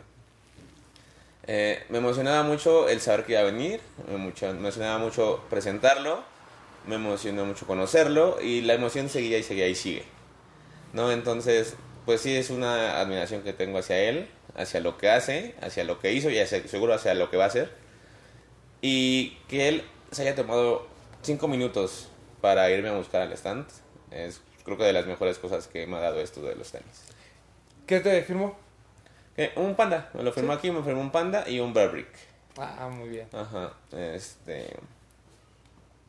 Así, que me fuera a buscar, que me pidiera que nos tomáramos una foto. O sea, creo que es de las mejores cosas que me ha dado esto de los tenis. No quise que solo yo saliera en la foto, porque estaba, estaban eh, clientes, estaba mi equipo, estaba gente que quería una foto con Jeff. Entonces decidí que no la tomáramos solo él y yo.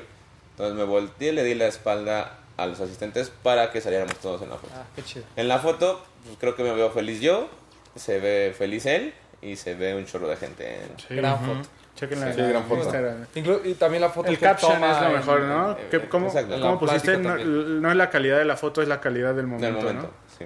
increíble. La verdad es que la experiencia fue Sí, muy buena. y Porque además, per- perdón que te interrumpa, Toño, el, la- o sea, el tipo se prestaba para eso, ¿sabes? O sea, creo que a veces tenemos mucho miedo de traer estas grandes estrellas, nos pasa a nosotros en ComplexCon de acercarte, porque tienes miedo que, se- eh, yo le llamo ídolos al suelo, ¿no? De que llegues y te diga, Sí. ay, no, gracias, y no, o sea, e- eso a mí a veces como que me preocupa o me, me estresa, pero Te limita. con- exacto, pero cuando ves eh, eh, la calidad humana de Jeff Staple, sí es así como de, güey, hay mucha gente que le debería aprender. No, la clase de gente que sabe que viene a compartir y que lo hace con todo gusto. Digo, ahorita hablamos de Jeff, ya lo hizo Jerry cuando vino. Pero obviamente son gente que, que, que están acá arriba, ¿sabes? O sea, aquí luego hay hay de ídolos a ídolos, por así decirlo. Lo Ah, que claro. menciona Toño realmente es impresionante el, eh, eh, el, el que te ha ido a buscar, pero cómo, cómo le da el lugar a las personas, que literalmente él sabe que hicieron lo posible para que estuvieran ahí y que aparte trataron de que estuviera bien, de que estuviera contento y de que la experiencia fuera grata. ¿Por qué? Porque obviamente la experiencia que se lleva Jeff, la experiencia que se lleva este Jerry, en algún momento puede decir, oye, ¿y cómo les fue en México? De maravilla. Oye, pues igual y voy, güey. E- Igual y voy y mañana Es viene- punto de que venga esa gente. Mañana viene Tinker, Dios quiera, estaría chido. Mañana viene ¿quién? Virgil, o el que tú me digas. Pero me explico, pasa de, de- de boca en boca para ver hecho, quién, quién, quién. Virgil viene. Virgil viene, ya. Entonces, qué padre. O sea, realmente, como Pero- dices, más, más, más que la experiencia, yo creo, digo, más que el, que el objeto que te pueda firmar, yo creo que la disposición que tuvo. ya. Ya estuvo Tinker una vez en México. ¿ya? Sin embargo, ¿tú crees que después de Tinker, o no sé, o a la par, esta visita de Jeff fue igual o más importante? Yo creo que A más. mi gusto y a mi parecer creo que es más importante. Porque lo de No, Tinker lo de fue Tinker muy... fue muy, Transformado. Muy íntimo, ¿no? limitado. Eh, no, pues creo que no tuvo esta exposición, esta explosión de, de, de medios. Experiencia de 360. información. Exacto. ¿no? Ha- hace un ¿Se fue, ¿Se fue siendo tu amigui? Eh, no, no, no, creo que esa emoción que sentía eh, no la pude reflejar ah, en todo momento, entonces, pero se queda pendiente algo por ahí. Digo, porque igual no es necesario que los tipos sean efusivos Sí, y que te sí, abracen no, no. algo. O sea, pueden ser serios, pero te das No, cuenta hablo- que hablo están contentos. parte. Ajá, exacto. No, pero, o sea, es, es que, perdón, mi comentario va que él también mencionó a Jerry, ¿no? Que Mm. pueden ser tipos serios y todo, pero no son groseros. Sí, exacto. O sea, están dispuestos, una firma está bien, cruzas dos palabras con ellos y te responden bien, o, la Sí, foto... son güeyes agradecidos, eh, no hacen saben- cara, o sea... Sí. También depende mucho del nivel en donde están. O sea, si estás hasta arriba, muchas veces tú a ti te da miedo hablarle porque lo ves muy arriba. Pero en realidad es una persona normal. sí, sí. Sí, luego, luego los que están ahí en medio Es son los más, eh, son los Oh, más los de peligrosos. abajo. De- ¿no? Deja de eso. Los que tienen una tienda. ¿no? Sí. No, pues su gente profesional. Pero bien, yo la verdad estoy muy contento con que haya venido, Sí. se haya llevado una muy buena impresión de México. Ya llevamos a dos personas muy importantes dentro del mundo de los sneakers, viendo cómo realmente se maneja la cultura en. México. Hay un comentario también muy interesante que hace Jeff, en donde habla de cómo a él le gustó mucho que en México cada persona, o sea, que la persona estuviera disfrazada Adapta. de, de hypeist, ¿no? O sea, él, bueno, qué bueno que no fue a otros eventos. Él lo que decía es que en México, o sea, había gente que a lo mejor podía traer una sudadera vape, pero no traía todo el conjunto, ¿no? Ujú. o, o- o tal cual la foto de Instagram no era lo que él se ponía para, para andar, o sea, que era gente como muy real, a- acorde a sus posibilidades, con el buen gusto, tratando de diseñar y ponerle tu, eh, tu toque Tu estilo, personal, O sea, adaptaba las marcas al estilo propio, no él Así se es. adaptaba al estilo de las marcas. Sí, que, que a lo mejor es... es Que un- también Jerry lo comentó, ¿eh? Exacto. Es algo que también Jerry comentó. Y, y, y mira, y es importante que alguien de afuera te lo diga, porque un comentario que hizo Poxte en la plática, por ejemplo, es, es que aquí todos somos igualitos, ¿no? O sea, todos somos como, no me acuerdo la palabra, ¿no? Pero haciendo referencia como que si todos usábamos lo mismo. Pero no fue Poxte, fue Campa, que dijo que todos éramos como robots. ¿Los mencionaron? No, no, él lo explicaba mencionó- lo de lo Japón, mencionó de cómo hizo Vape. a, Va- a Vaping Ape, Sí, pero de ahí dijo, y actualmente y aquí también todos somos como robotcitos, dijo. pero por, Actualmente sí, pero sí, por la sí. forma en la que como en la forma en la que te comportas, no tanto en la, en, en la, en la tu onda de compra o de cómo vistes. Y Poxte también lo comentó, dijo, es que aquí todos somos igualitos. O sea, Mucha banda es igual. Exacto, pero lo que te comenta Jeff y, y Jerry, pues no cuadran al 100% con Y eso. porque es la percepción de alguien que viene de fuera. Claro. Igual nosotros la perdemos un poco porque es nuestro No, fíjate que, es por ejemplo, actualidad, nuestro claro. día a día. Independientemente, digo, ahorita sin salirnos del, del tema, Yo sí comparto lo de lo de Campa y lo de lo de lo que menciona el Poxte. Pero volviendo a lo que fue el evento, había gente que iba vestida del uniforme de Jordan y había gente que iba vestida de White. O sea, sí había esa, esa Pero- versatilidad en cuanto a, a- a- No, pero, a pero los me, outfits. pero me refiero a que, honestamente, muy pocas personas se disfrazan de lo que ves en Instagram. O sea, pocas. yo, yo honestamente ahí, eh, eh, te, te lo digo, yo ahí no vi a alguien que trajera toda la vestimenta de Babe y los tenis Babe. Al menos a mí no me tocó. Mm. Seguramente había uno o dos, pero no es lo mismo cuando vas a ComplexCon. Cuando Ah, vas a ComplexCon, todo el mundo va disfrazado del catálogo de Hypebeast, digamos. Y esa es justamente la referencia que él hace. O sea, en Europa y en Estados Unidos así funciona. Sí. Y aquí en México, para empezar, no tiene las posibilidades. Ay. O sea, Sí. nosotros, por ejemplo, nosotros, honestamente, o te compras un- o te compras los tres o cuatro lanzamientos que quieres, Sí, o, te, compras, un solo el- exacto, la sudadera y todo el, el conjunto of white, ¿no? O sea, Ujú. no puedes atacar por los dos lados. Claro. Entonces, creo que sí es, es un punto de vista muy interesante. Y aparte cierra diciendo con un no lo pierdan. Así es, no lo No pierdan eso. Lo que sí estoy de acuerdo es que todo el mundo queremos lo mismo. Obviamente a mí me encantaría traer mi sudadera este Valenciaga No lo sé, y mis jeans no sé qué, pero pues no hay las posibilidades. Yo creo que, yo creo que hablando por así decirlo, de, de las personas que estuvimos ahí, eh, personas que ya llevan tiempo en el juego, personas que ya, que no necesariamente, se, incluso se tienen que etiquetar como sneakerheads, los veías con un par distinto, los veías con una ropa distinta, incluso ni siquiera los veías como, como vestidos como para ese tipo de eventos, ¿sabes? Y la otra parte fue una, una- un, un evento que parecía una fiesta temática de Travis Scott, güey. ¿Cuál? Gente, o sea, de güeyes que traían el Travis Scott y de gente que en algún momento yo creo que en su casa dijo, me voy a llevar mi Travis porque nadie, lo más, nadie más lo va a llevar. Sorpresa, güey, había 150 Ah, güeyes no, con el pero, mismo digo, par que tú, ¿no? Entonces, pero es de eso esas... siempre pasa, o sea- Sí, sí, sí, digo, pero son las actualidades en cuanto a la cultura de o en cuanto al juego, Pero, mira, de que yo- unos visten pero es- igual y de que unos hacen igual a por- otros. Por ejemplo, es diferente a ComplexCon, porque en ComplexCon las 2.000 personas que entraron pagaron 200 y tantos dólares, que no es cualquier cosa, o 400, o No, para 700, nada. etcétera, que, que- que no es para nada barato. Y pues obviamente es gente que está metido en esta onda, ¿no? Entonces, to- y en cambio en Sneaker Fever no sucede eso. Es gente que pagó 200 pesos por una entrada para los dos días y que a lo mejor, pues, no sé, ni siquiera le interesan los tenis, fue a conocer.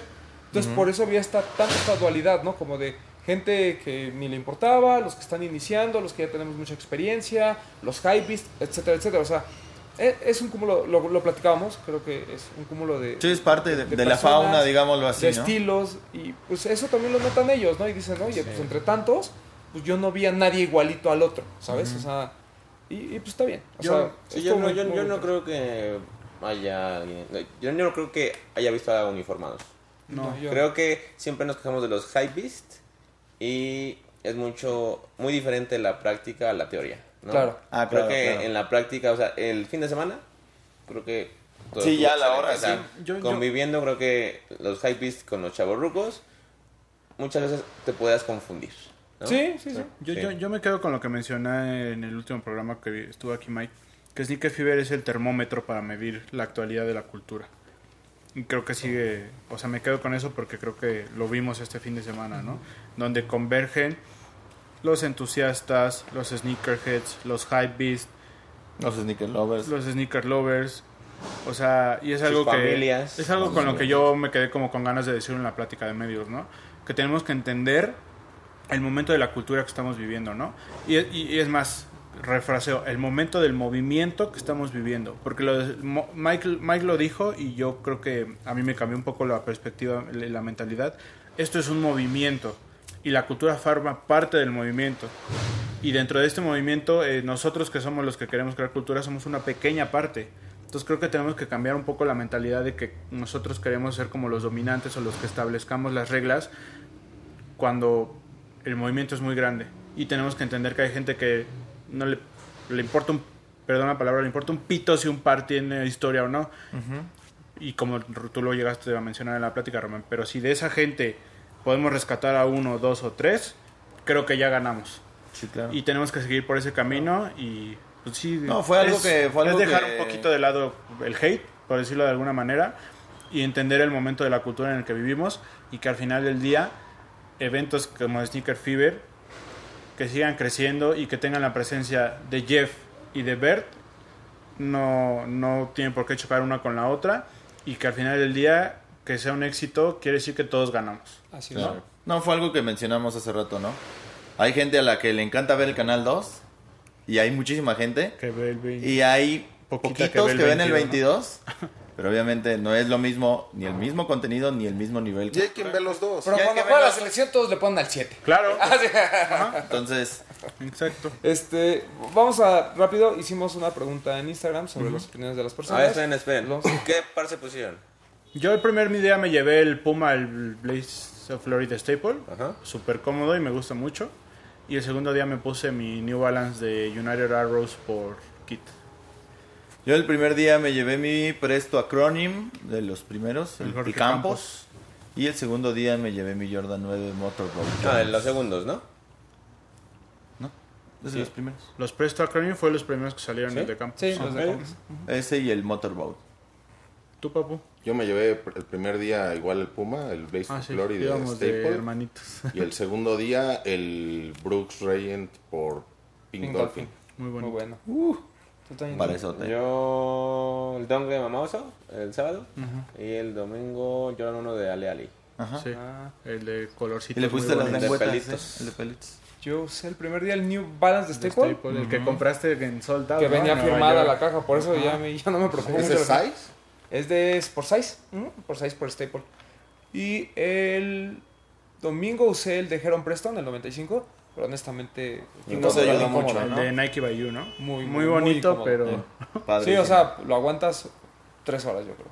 Pero ya al final ya ni podía caminar. O sea, que si me vieron caminando chueco, no pienso mal. este, eh, vamos a algunos comentarios. Hicimos Eh, la pregunta, ¿no? A la gente, ¿qué les gustó, qué no les gustó y qué ¿Y mejorar? qué, y qué mejorarían? Entonces vamos a ver. Eh, por ejemplo, dice que... Ah, mira, esta es muy buena. Axel Nataren. Ya vendría buena una propuesta de comedera para el evento. Sí. Que es algo que está impulsando mucho ComplexCon, ¿no? El tema de que también haya ciertos Que, lo, spots. que hemos visto esfuerzos en el Trucks, ¿no? En el Sneakers and Trucks. Es donde Así normalmente se presta. Así sí. es. Pero pues, siempre comer bien. Y este y el año pasado. Ahorita se prestaba porque alrededor había muchos restaurantes, ¿no? Y pues Ujú. puedes ir a comer tranquilamente. Pero eh, sí, sí es un, un tema que en la cultura, al menos en Estados Unidos, está comenzando a ser muy fuerte. La comida. Porque hay, hay colaboraciones con, con restaurantes, ¿no? Está Bauhaus, está el de Sweet and, eh, Chicken... Sweet and Chick. Sultan Chic. Ajá. Y por ahí hay algunos Y otros. viene Shake Shack, ¿no? En Chicago. Así es. Eh, dice que debido a que Luis Carrasco nos comenta que por mucha gente eh, está cabrón vivir la- bien la experiencia. Pues es que cuando vas a horas pico, pasa en todos los fibers. Hay una hora pico en la Pero que ya no puedes ni pasar. Que es parte de la experiencia. También, ¿no? Los Pero aparte yo tumultos de la siento, gente. yo siento que esta vez, ni el sábado que se agotaron los boletos, no, o- no hubo momentos en que no podías caminar. O sea, siempre podías avanzar. Lo, lo que pasa es que hubo como ciertos spots en los que hubo mucha gente. Por ejemplo, cuando estuvo Ver, No toda esa gente estaba parada no esperando una foto. Ah, Pero sí eh, lo o sea, pero- había lugar por donde Mira, lo pudieras eso, eso yo creo que es algo que sí, perdón, eh, ya digo, ya me metí en, en la, en, la, en la hora de la gente, pero es algo que se puede mejorar. Yo lo, yo lo viví mucho el domingo, que tuve la oportunidad de estar con Matt Hunter y con Alex Fernández. Yo, yo entiendo que la gente, pues, o sea, son sus ídolos y quieren una foto y demás, pero había momentos en los que los güeyes estaban grabando así normal y la gente se quería meter a plena grabación de, oye, dame un autógrafo. Y es cuando ellos también tienen que ser así como de, güey, sí, y ahorita espérame, y la gente dice, ay, qué mamones. Güey, o sea, no, Respeta. eh, ellos, por ejemplo, en su caso, sí no pueden vivir la experiencia. Claro. O sea, van de un lado a otro, están tratando de generar contenido y demás, y toda la gente es así como de, y una foto, y una foto. Están una foto, trabajando. y una foto". Exacto, entonces, También hay que haber- No sé. tiene que haber prudencia de la gente. no sé, ahora, que, ahora que sea tan famoso como el Poxet, pues ya les contaré qué pasa. Este, eh, dice, mucha gente solo iba, otro, otro Adrián Imperial, eh, mucha gente solo iba por ver, no le tiró hate, pero creo que eso perjudicó un poco. Pues, no, perju- no perjudica el que esté ver y que la gente vaya, perjudica las acciones que toma la gente para pelear por una foto, por un video, por un autógrafo. O sea, creo que la gente también tiene que ser un poquito más consciente y también a lo mejor sería bueno que hubiera un spot en donde la gente pudiera ir a firmar autógrafos y demás, y a partir de aquí ya no hay, ¿no? O sea, ya, de- ya déjenlo, yo diría. Sí, digo, sabiendo que su misma Por eso no me gusta ser famoso. No, no, no. Vivir. No, digo, sabiendo que su misma este, algarabía que genera, yo creo que su logística debería de ser mejor. Eso no, ¿no? lo, eso no lo decides tú. Ah, no, porque además cuando salen luego con, con seguridad, toda- ay, qué mamones, no sé qué, o sea. Y además a ellos no les gusta, o sea, es gente que trata de decir como de en la primera colarse. Nosotros no anduvimos con seguridad. No quisimos contratar. Ah, pues ya traíamos al doctor, ¿no? Ya con eso. Puta, un qué miedo. Ah, por cierto, saludos a nuestro amigo Sneaker Game MX que estuvo con Ah, nosotros. sí. Al Guayesel. Guayesel. Amigo, de verdad, un gusto. Yo lo iba a dejar al final, pero bueno, Una ya se lo mandaste. Es que me acordé de que la gente que te estuvo acompañando. Eh, Daniel Old, me gustó el espacio, no hacía calor como en Reforma, no me gustó lo lento del acceso. Es que habrá muchísimo. Si fuiste el sábado, estaba criminal. Y el domingo estuvo más Aparte, si eras de los que no compró el boleto en preventa, te iba todavía peor.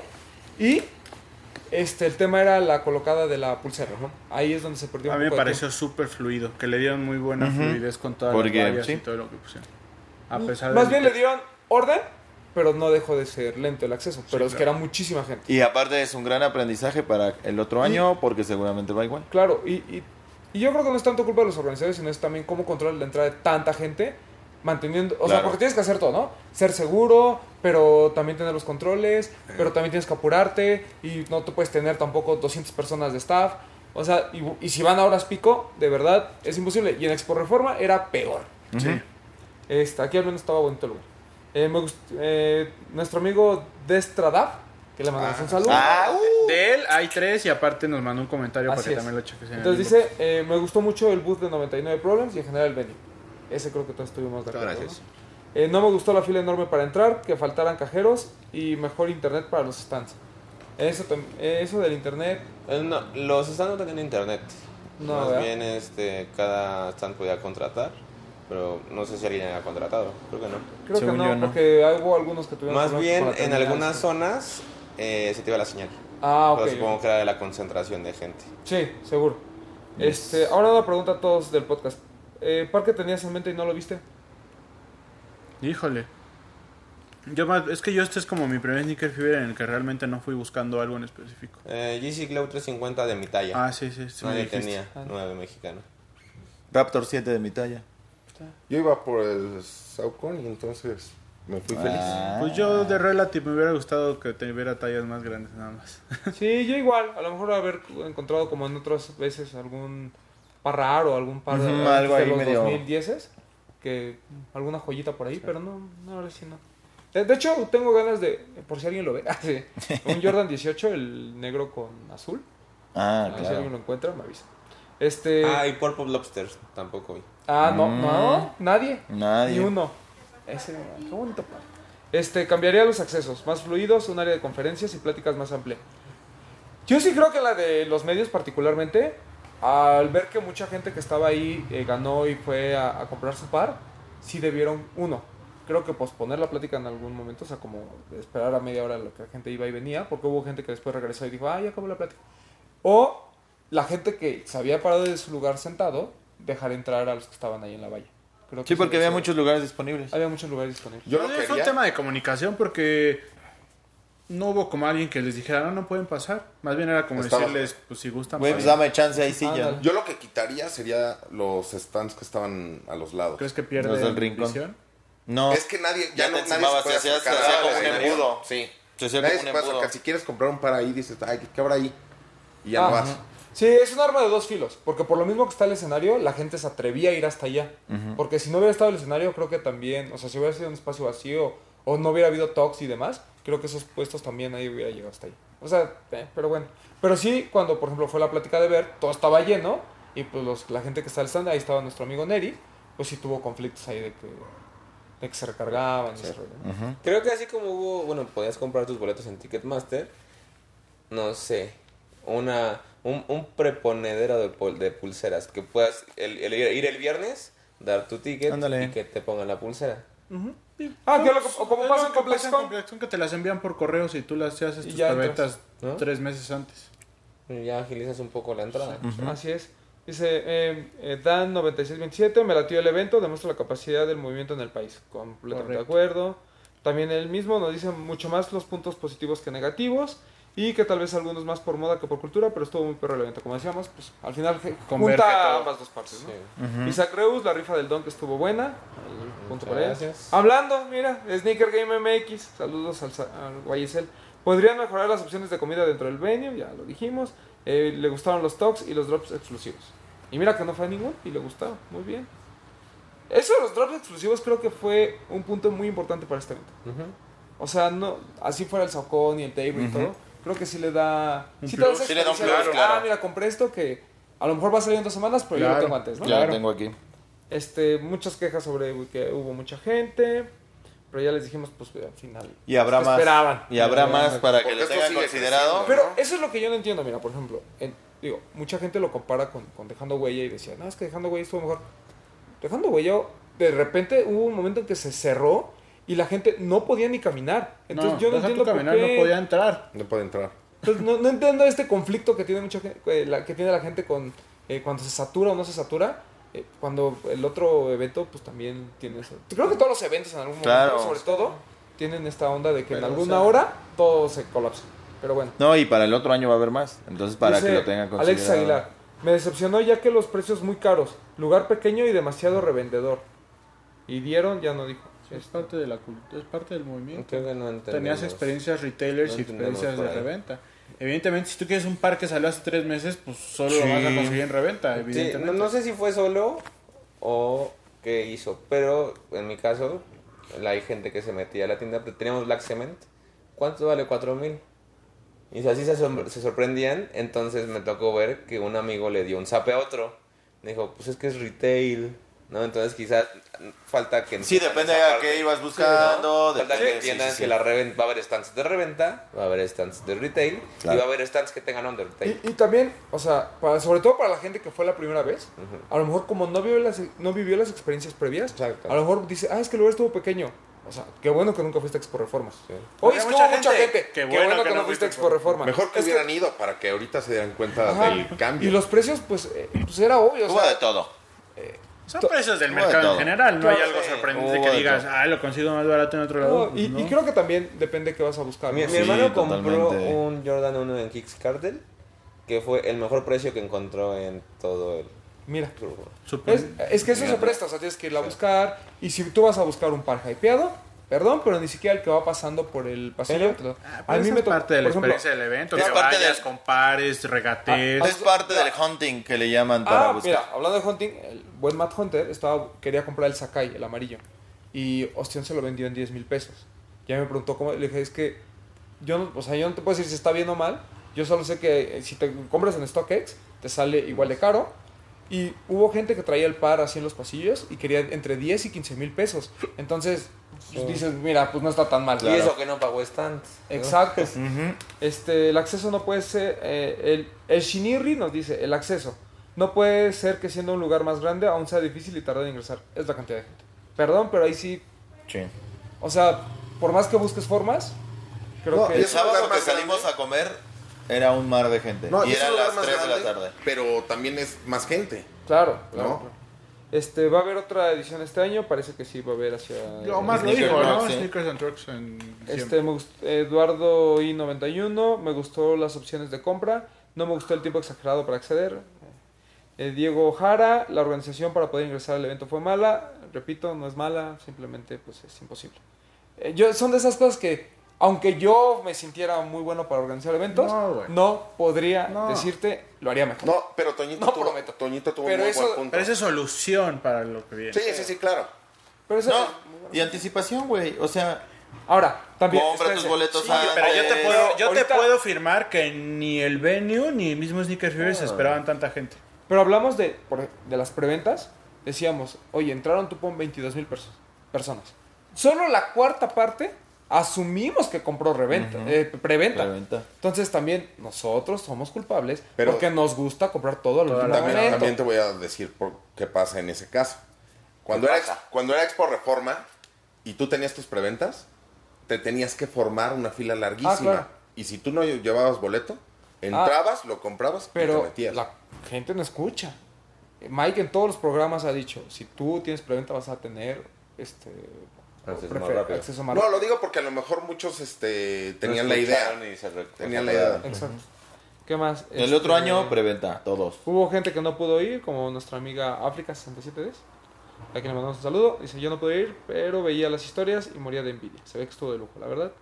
La famosísima ganadora del viaje a Japón Sí, con la... sí, sí. Entonces, esos fueron los, la mayoría de los comentarios. En, En inbox tenemos algunos por ahí también. Ay, espérame tantito. pues es que, no, yo, yo y la tecnología, recuerden mi edad, es complicado. Este, dice el... Ah, mira, esto es esto, mira, una, pregunta, una respuesta muy completa. Andrés JDMC1. Lo mejor, las pláticas, la inclusión de arte y productos hechos en México. Eso, eso es un buen punto. Felicidades, qué bueno que, que lo notaron. La participación de las tiendas, que hacen un esfuerzo por traer las mejores propuestas y lanzamientos a nuestro país. Bien ahí. Lo malo, que la idea de exhibir pares representativos para la cultura se, acompañan con mayor, eh, se acompañaran con mayor información para el espectador, para que no se quede como piezas meramente decorativas. Es que en la parte de galería, de exhibición, donde había algunos pares, pues la verdad muy buenos, como el Mag y demás, Según yo eran de Mike, ¿no? Ajá, pero lo que él dice es a lo mejor acompañarlo con algo de Sí, una- explicación una ficha para que la gente no nomás ¿no? diga, ah, esta es la volver al futuro. No, o sea, que haya un poquito más, ¿no? Sí. Y ahí coincido, coincido perfectamente. ¿eh? Bonita respuesta. ¿Qué más? Este, muchas gracias a toda la gente que nos dice que somos este, muy buenos. Habla más fuerte. En el medio. por favor. Este, estoy, per- permíteme, permíteme. Siempre hablo muy fuerte, no me regañes ahora. Eh, ¿Quién más? Ah, pues ya, creo que ya. No, no tenemos Nuestro amigo, el, en, en general. En general. Ah, o sea, los mandas todos al bote de basura. Sí. Este, ahí voy. Eh, espérame, espérame. ¿Quién? Ah, sí, nuestro amigo de Strap. en general, muy bien. La distribución de stands y buena presencia de tiendas especializadas que venden a retail y de reventa. Y que se nota el crecimiento del evento, que va dirigido a múltiples targets que tienen los sneakers. Pubertos o old school, los que no soy fan, clavados, pero que compran un No soy tan viejo, güey. Está ahí para sneaker lovers, para todo. De alma. Dices, Yo dije dices. alma vieja. Alma vieja. Y pues ya, creo que ya.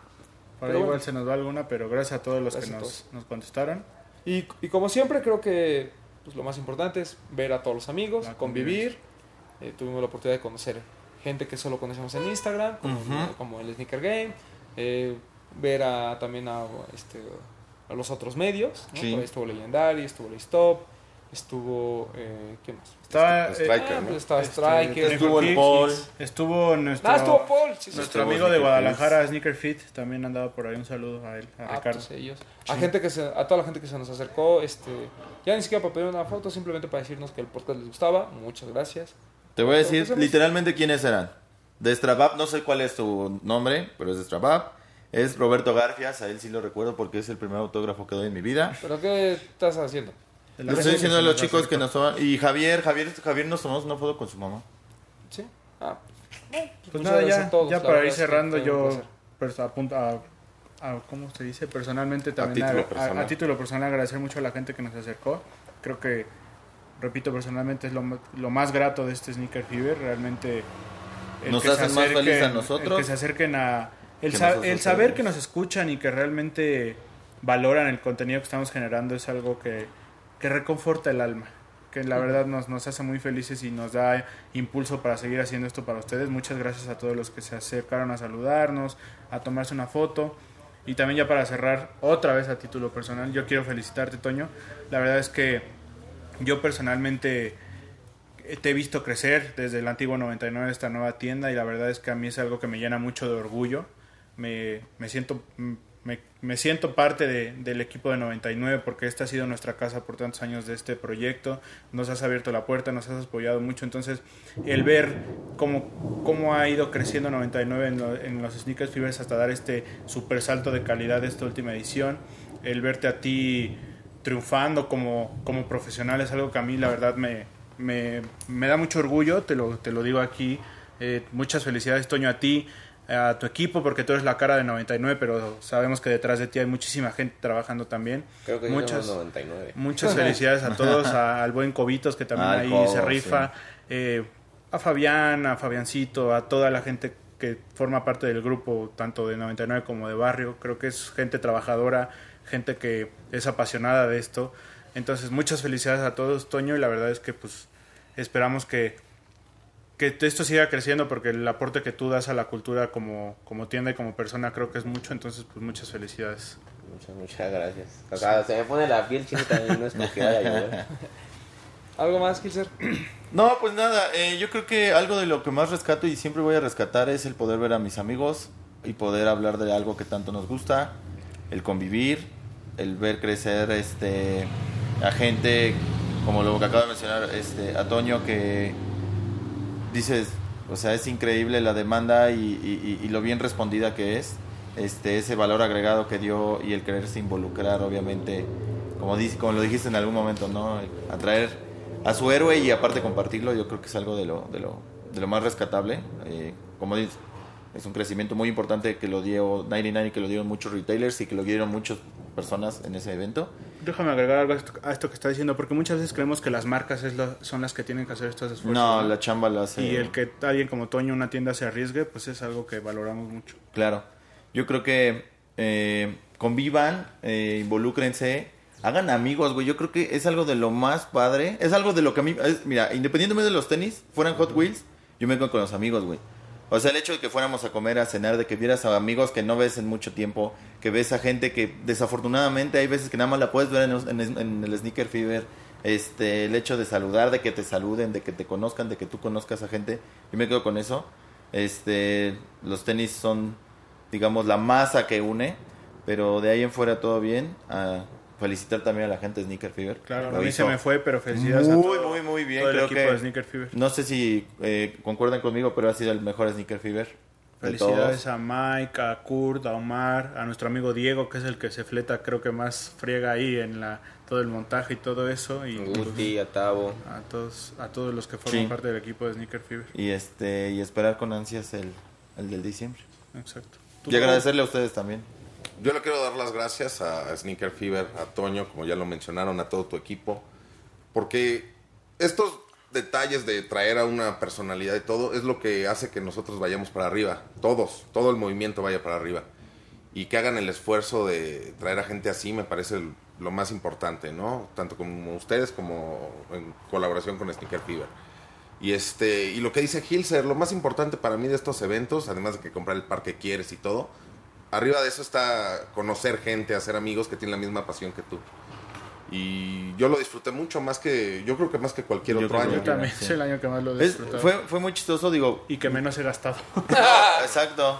No, yo creo que, por ejemplo, el día de ayer, desafortunadamente, y sabiendo obviamente los compromisos que tienes en, en- en el stand y con lo que tenías que hacer, pero creo que fue una de las cenas más emotivas, güey, la que tuvimos ayer, porque todo el mundo estaba muy contento, güey, todo el mundo estaba muy emocionado, todo el mundo estaba bien chido, güey. sí. Todavía traías el rush de que, güey, ¿y viste? Y no mames, digo, Jeff, güey, y yo todavía me acuerdo, digo, porque me firmaron los... Sí, sí, sí, güey. Y que los libros, y güey, mira mi libro, güey, no mames, y este, y qué chido lo del pillón, y qué chido que vimos a tal.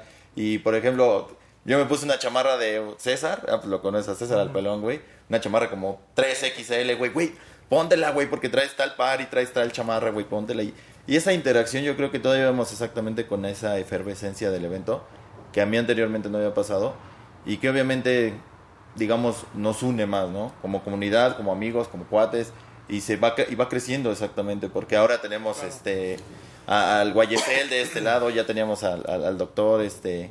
Y se va haciendo otra vez otra como Qué otra bolota, cómo la bolota, gente hasta reconocía al doctor. Ah, sí, claro, repugnante Tú ya este. saliste en el podcast. Sí, sí, sí. Pero bien, bien, muy chido, muy chido. Eh, pues creo que ha sido uno de los fines de semana más bonitos, más felices y también más cansados. Viernes para sábado no dormí ni un solo minuto y todo el sábado no comí nada.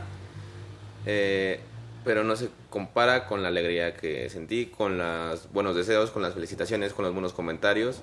Agradezco a todo mi equipo, que como lo acabo de decir, creo que sí somos 99, somos muchos. Eh, muchos nos lo reconocen. Creo que la vibra de, de nuestro equipo se nota.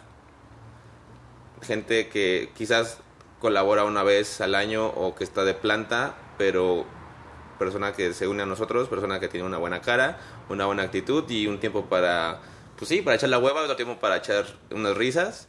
Gracias a todos por siempre estar ahí. Gracias a todo, a mi familia, a mis amigos, a todos los involucrados, a la gente de Sneaker Fever, a Jeff Staple que seguro lo va a escuchar. Eh, creo que sí fue, eh, yo creo que el fin de semana más completo que ha tenido la cultura de los tenis en nuestro país. Sí, ¿no? sí. De acuerdo. Sí, porque te sientes hasta como orgulloso, güey, decir, güey, soy, soy, soy parte de este pedo, Sí, está chido. Sí. Sí, sí. Sí, no, no puedo decir más que gracias. Y algo que no mencionamos que quizás la gente sorprendió un poco es que gente de la competencia estaba en nuestro stand riéndose, conviviendo, tomándose fotos. Y pues es que no es, no es que seamos competencia. Ya esto es lo que es competencia entre comillas, ¿no? Exacto, Porque- no es que seamos rivales. O sea, cada quien hace su esfuerzo, cada quien tiene su mercado, cada quien tiene su reconocimiento. Y lo que dice Kilser es totalmente cierto, ¿no? Los amigos, los conocidos y los buenos ratos es lo que mejor te, lo, lo que me- lo que mejor te da este movimiento y esto de los tenis. Y Sneaker Fever. Exacto. ¿Y tú, amigo Roman? Igual creo que extender el agradecimiento para los organizadores. Eh, muy bien por Mike, muy bien por Omar, eh, por Kurt y por Diego y demás. Eh, Guti, porque siempre también son muy cálidos con nosotros, ¿no? Eh, lo, lo platicamos el, el programa pasado. Mike nunca nos ha podido pero para venir, siempre nos trata de traer la mejor información que puede dar para el evento. Eh, hay veces en que hacemos un, eh, un programa posterior para que nos cuente todo el chisme de lo que sucedió, cuánta gente entró, etcétera. Siempre hay esta, eh, esta disponibilidad. Nos, nos consideraron para el Talks. Ahí pues yo les agradezco mucho también a ustedes, ¿no? que, que me permitan ser el, el- el exponente por parte de los de los tenis. Me dio mucho gusto que nos consideren, la gente también ya esté volteando a ver nuestro trabajo. No por otra cosa, sino porque yo lo platicaba con un chavillo que, se me acercó y me empezó a contar que quería hacer varias cosas y demás. Yo lo único que le decía es, si lo haces por gusto, entrale. Si no lo vas a hacer por gusto y vas a buscar fama y que te regalen pares y que te den no sé qué, etcétera, etcétera, ni lo intentes, porque te vas a frustrar. Vas a ver que en tres o cuatro meses, a lo mejor, si no le inviertes o si no este, te, tienes suerte, por así decirlo, difícilmente vas a, vas a tener esa oportunidad. Ahora, hoy ustedes todos ven eh, cómo está triunfando eh, el stop, este, desempacados y demás. Es un trabajo de muchos años. Es un trabajo de, eh, de mucha calidad, mucho esfuerzo, de estar aquí durante ya llevamos que como tres horas entre que platicamos, grabamos, entre que acomodamos y demás. Es invertir tiempo en algo que te gusta y creo que eso es lo más satisfactorio y creo que lo vivimos mucho este fin de semana cuando la gente llega y te dice, ¿sabes qué? Me está gustando tu podcast. Ellos no ven lo que hay detrás y pasa lo mismo claro. con, con Toño, ¿no? Eh, qué padre la tienda, qué padre el stand. Ellos a, a veces no entiendes todo el trabajo que hay detrás, pero siempre es satisfactorio este tipo de palabras, ¿no?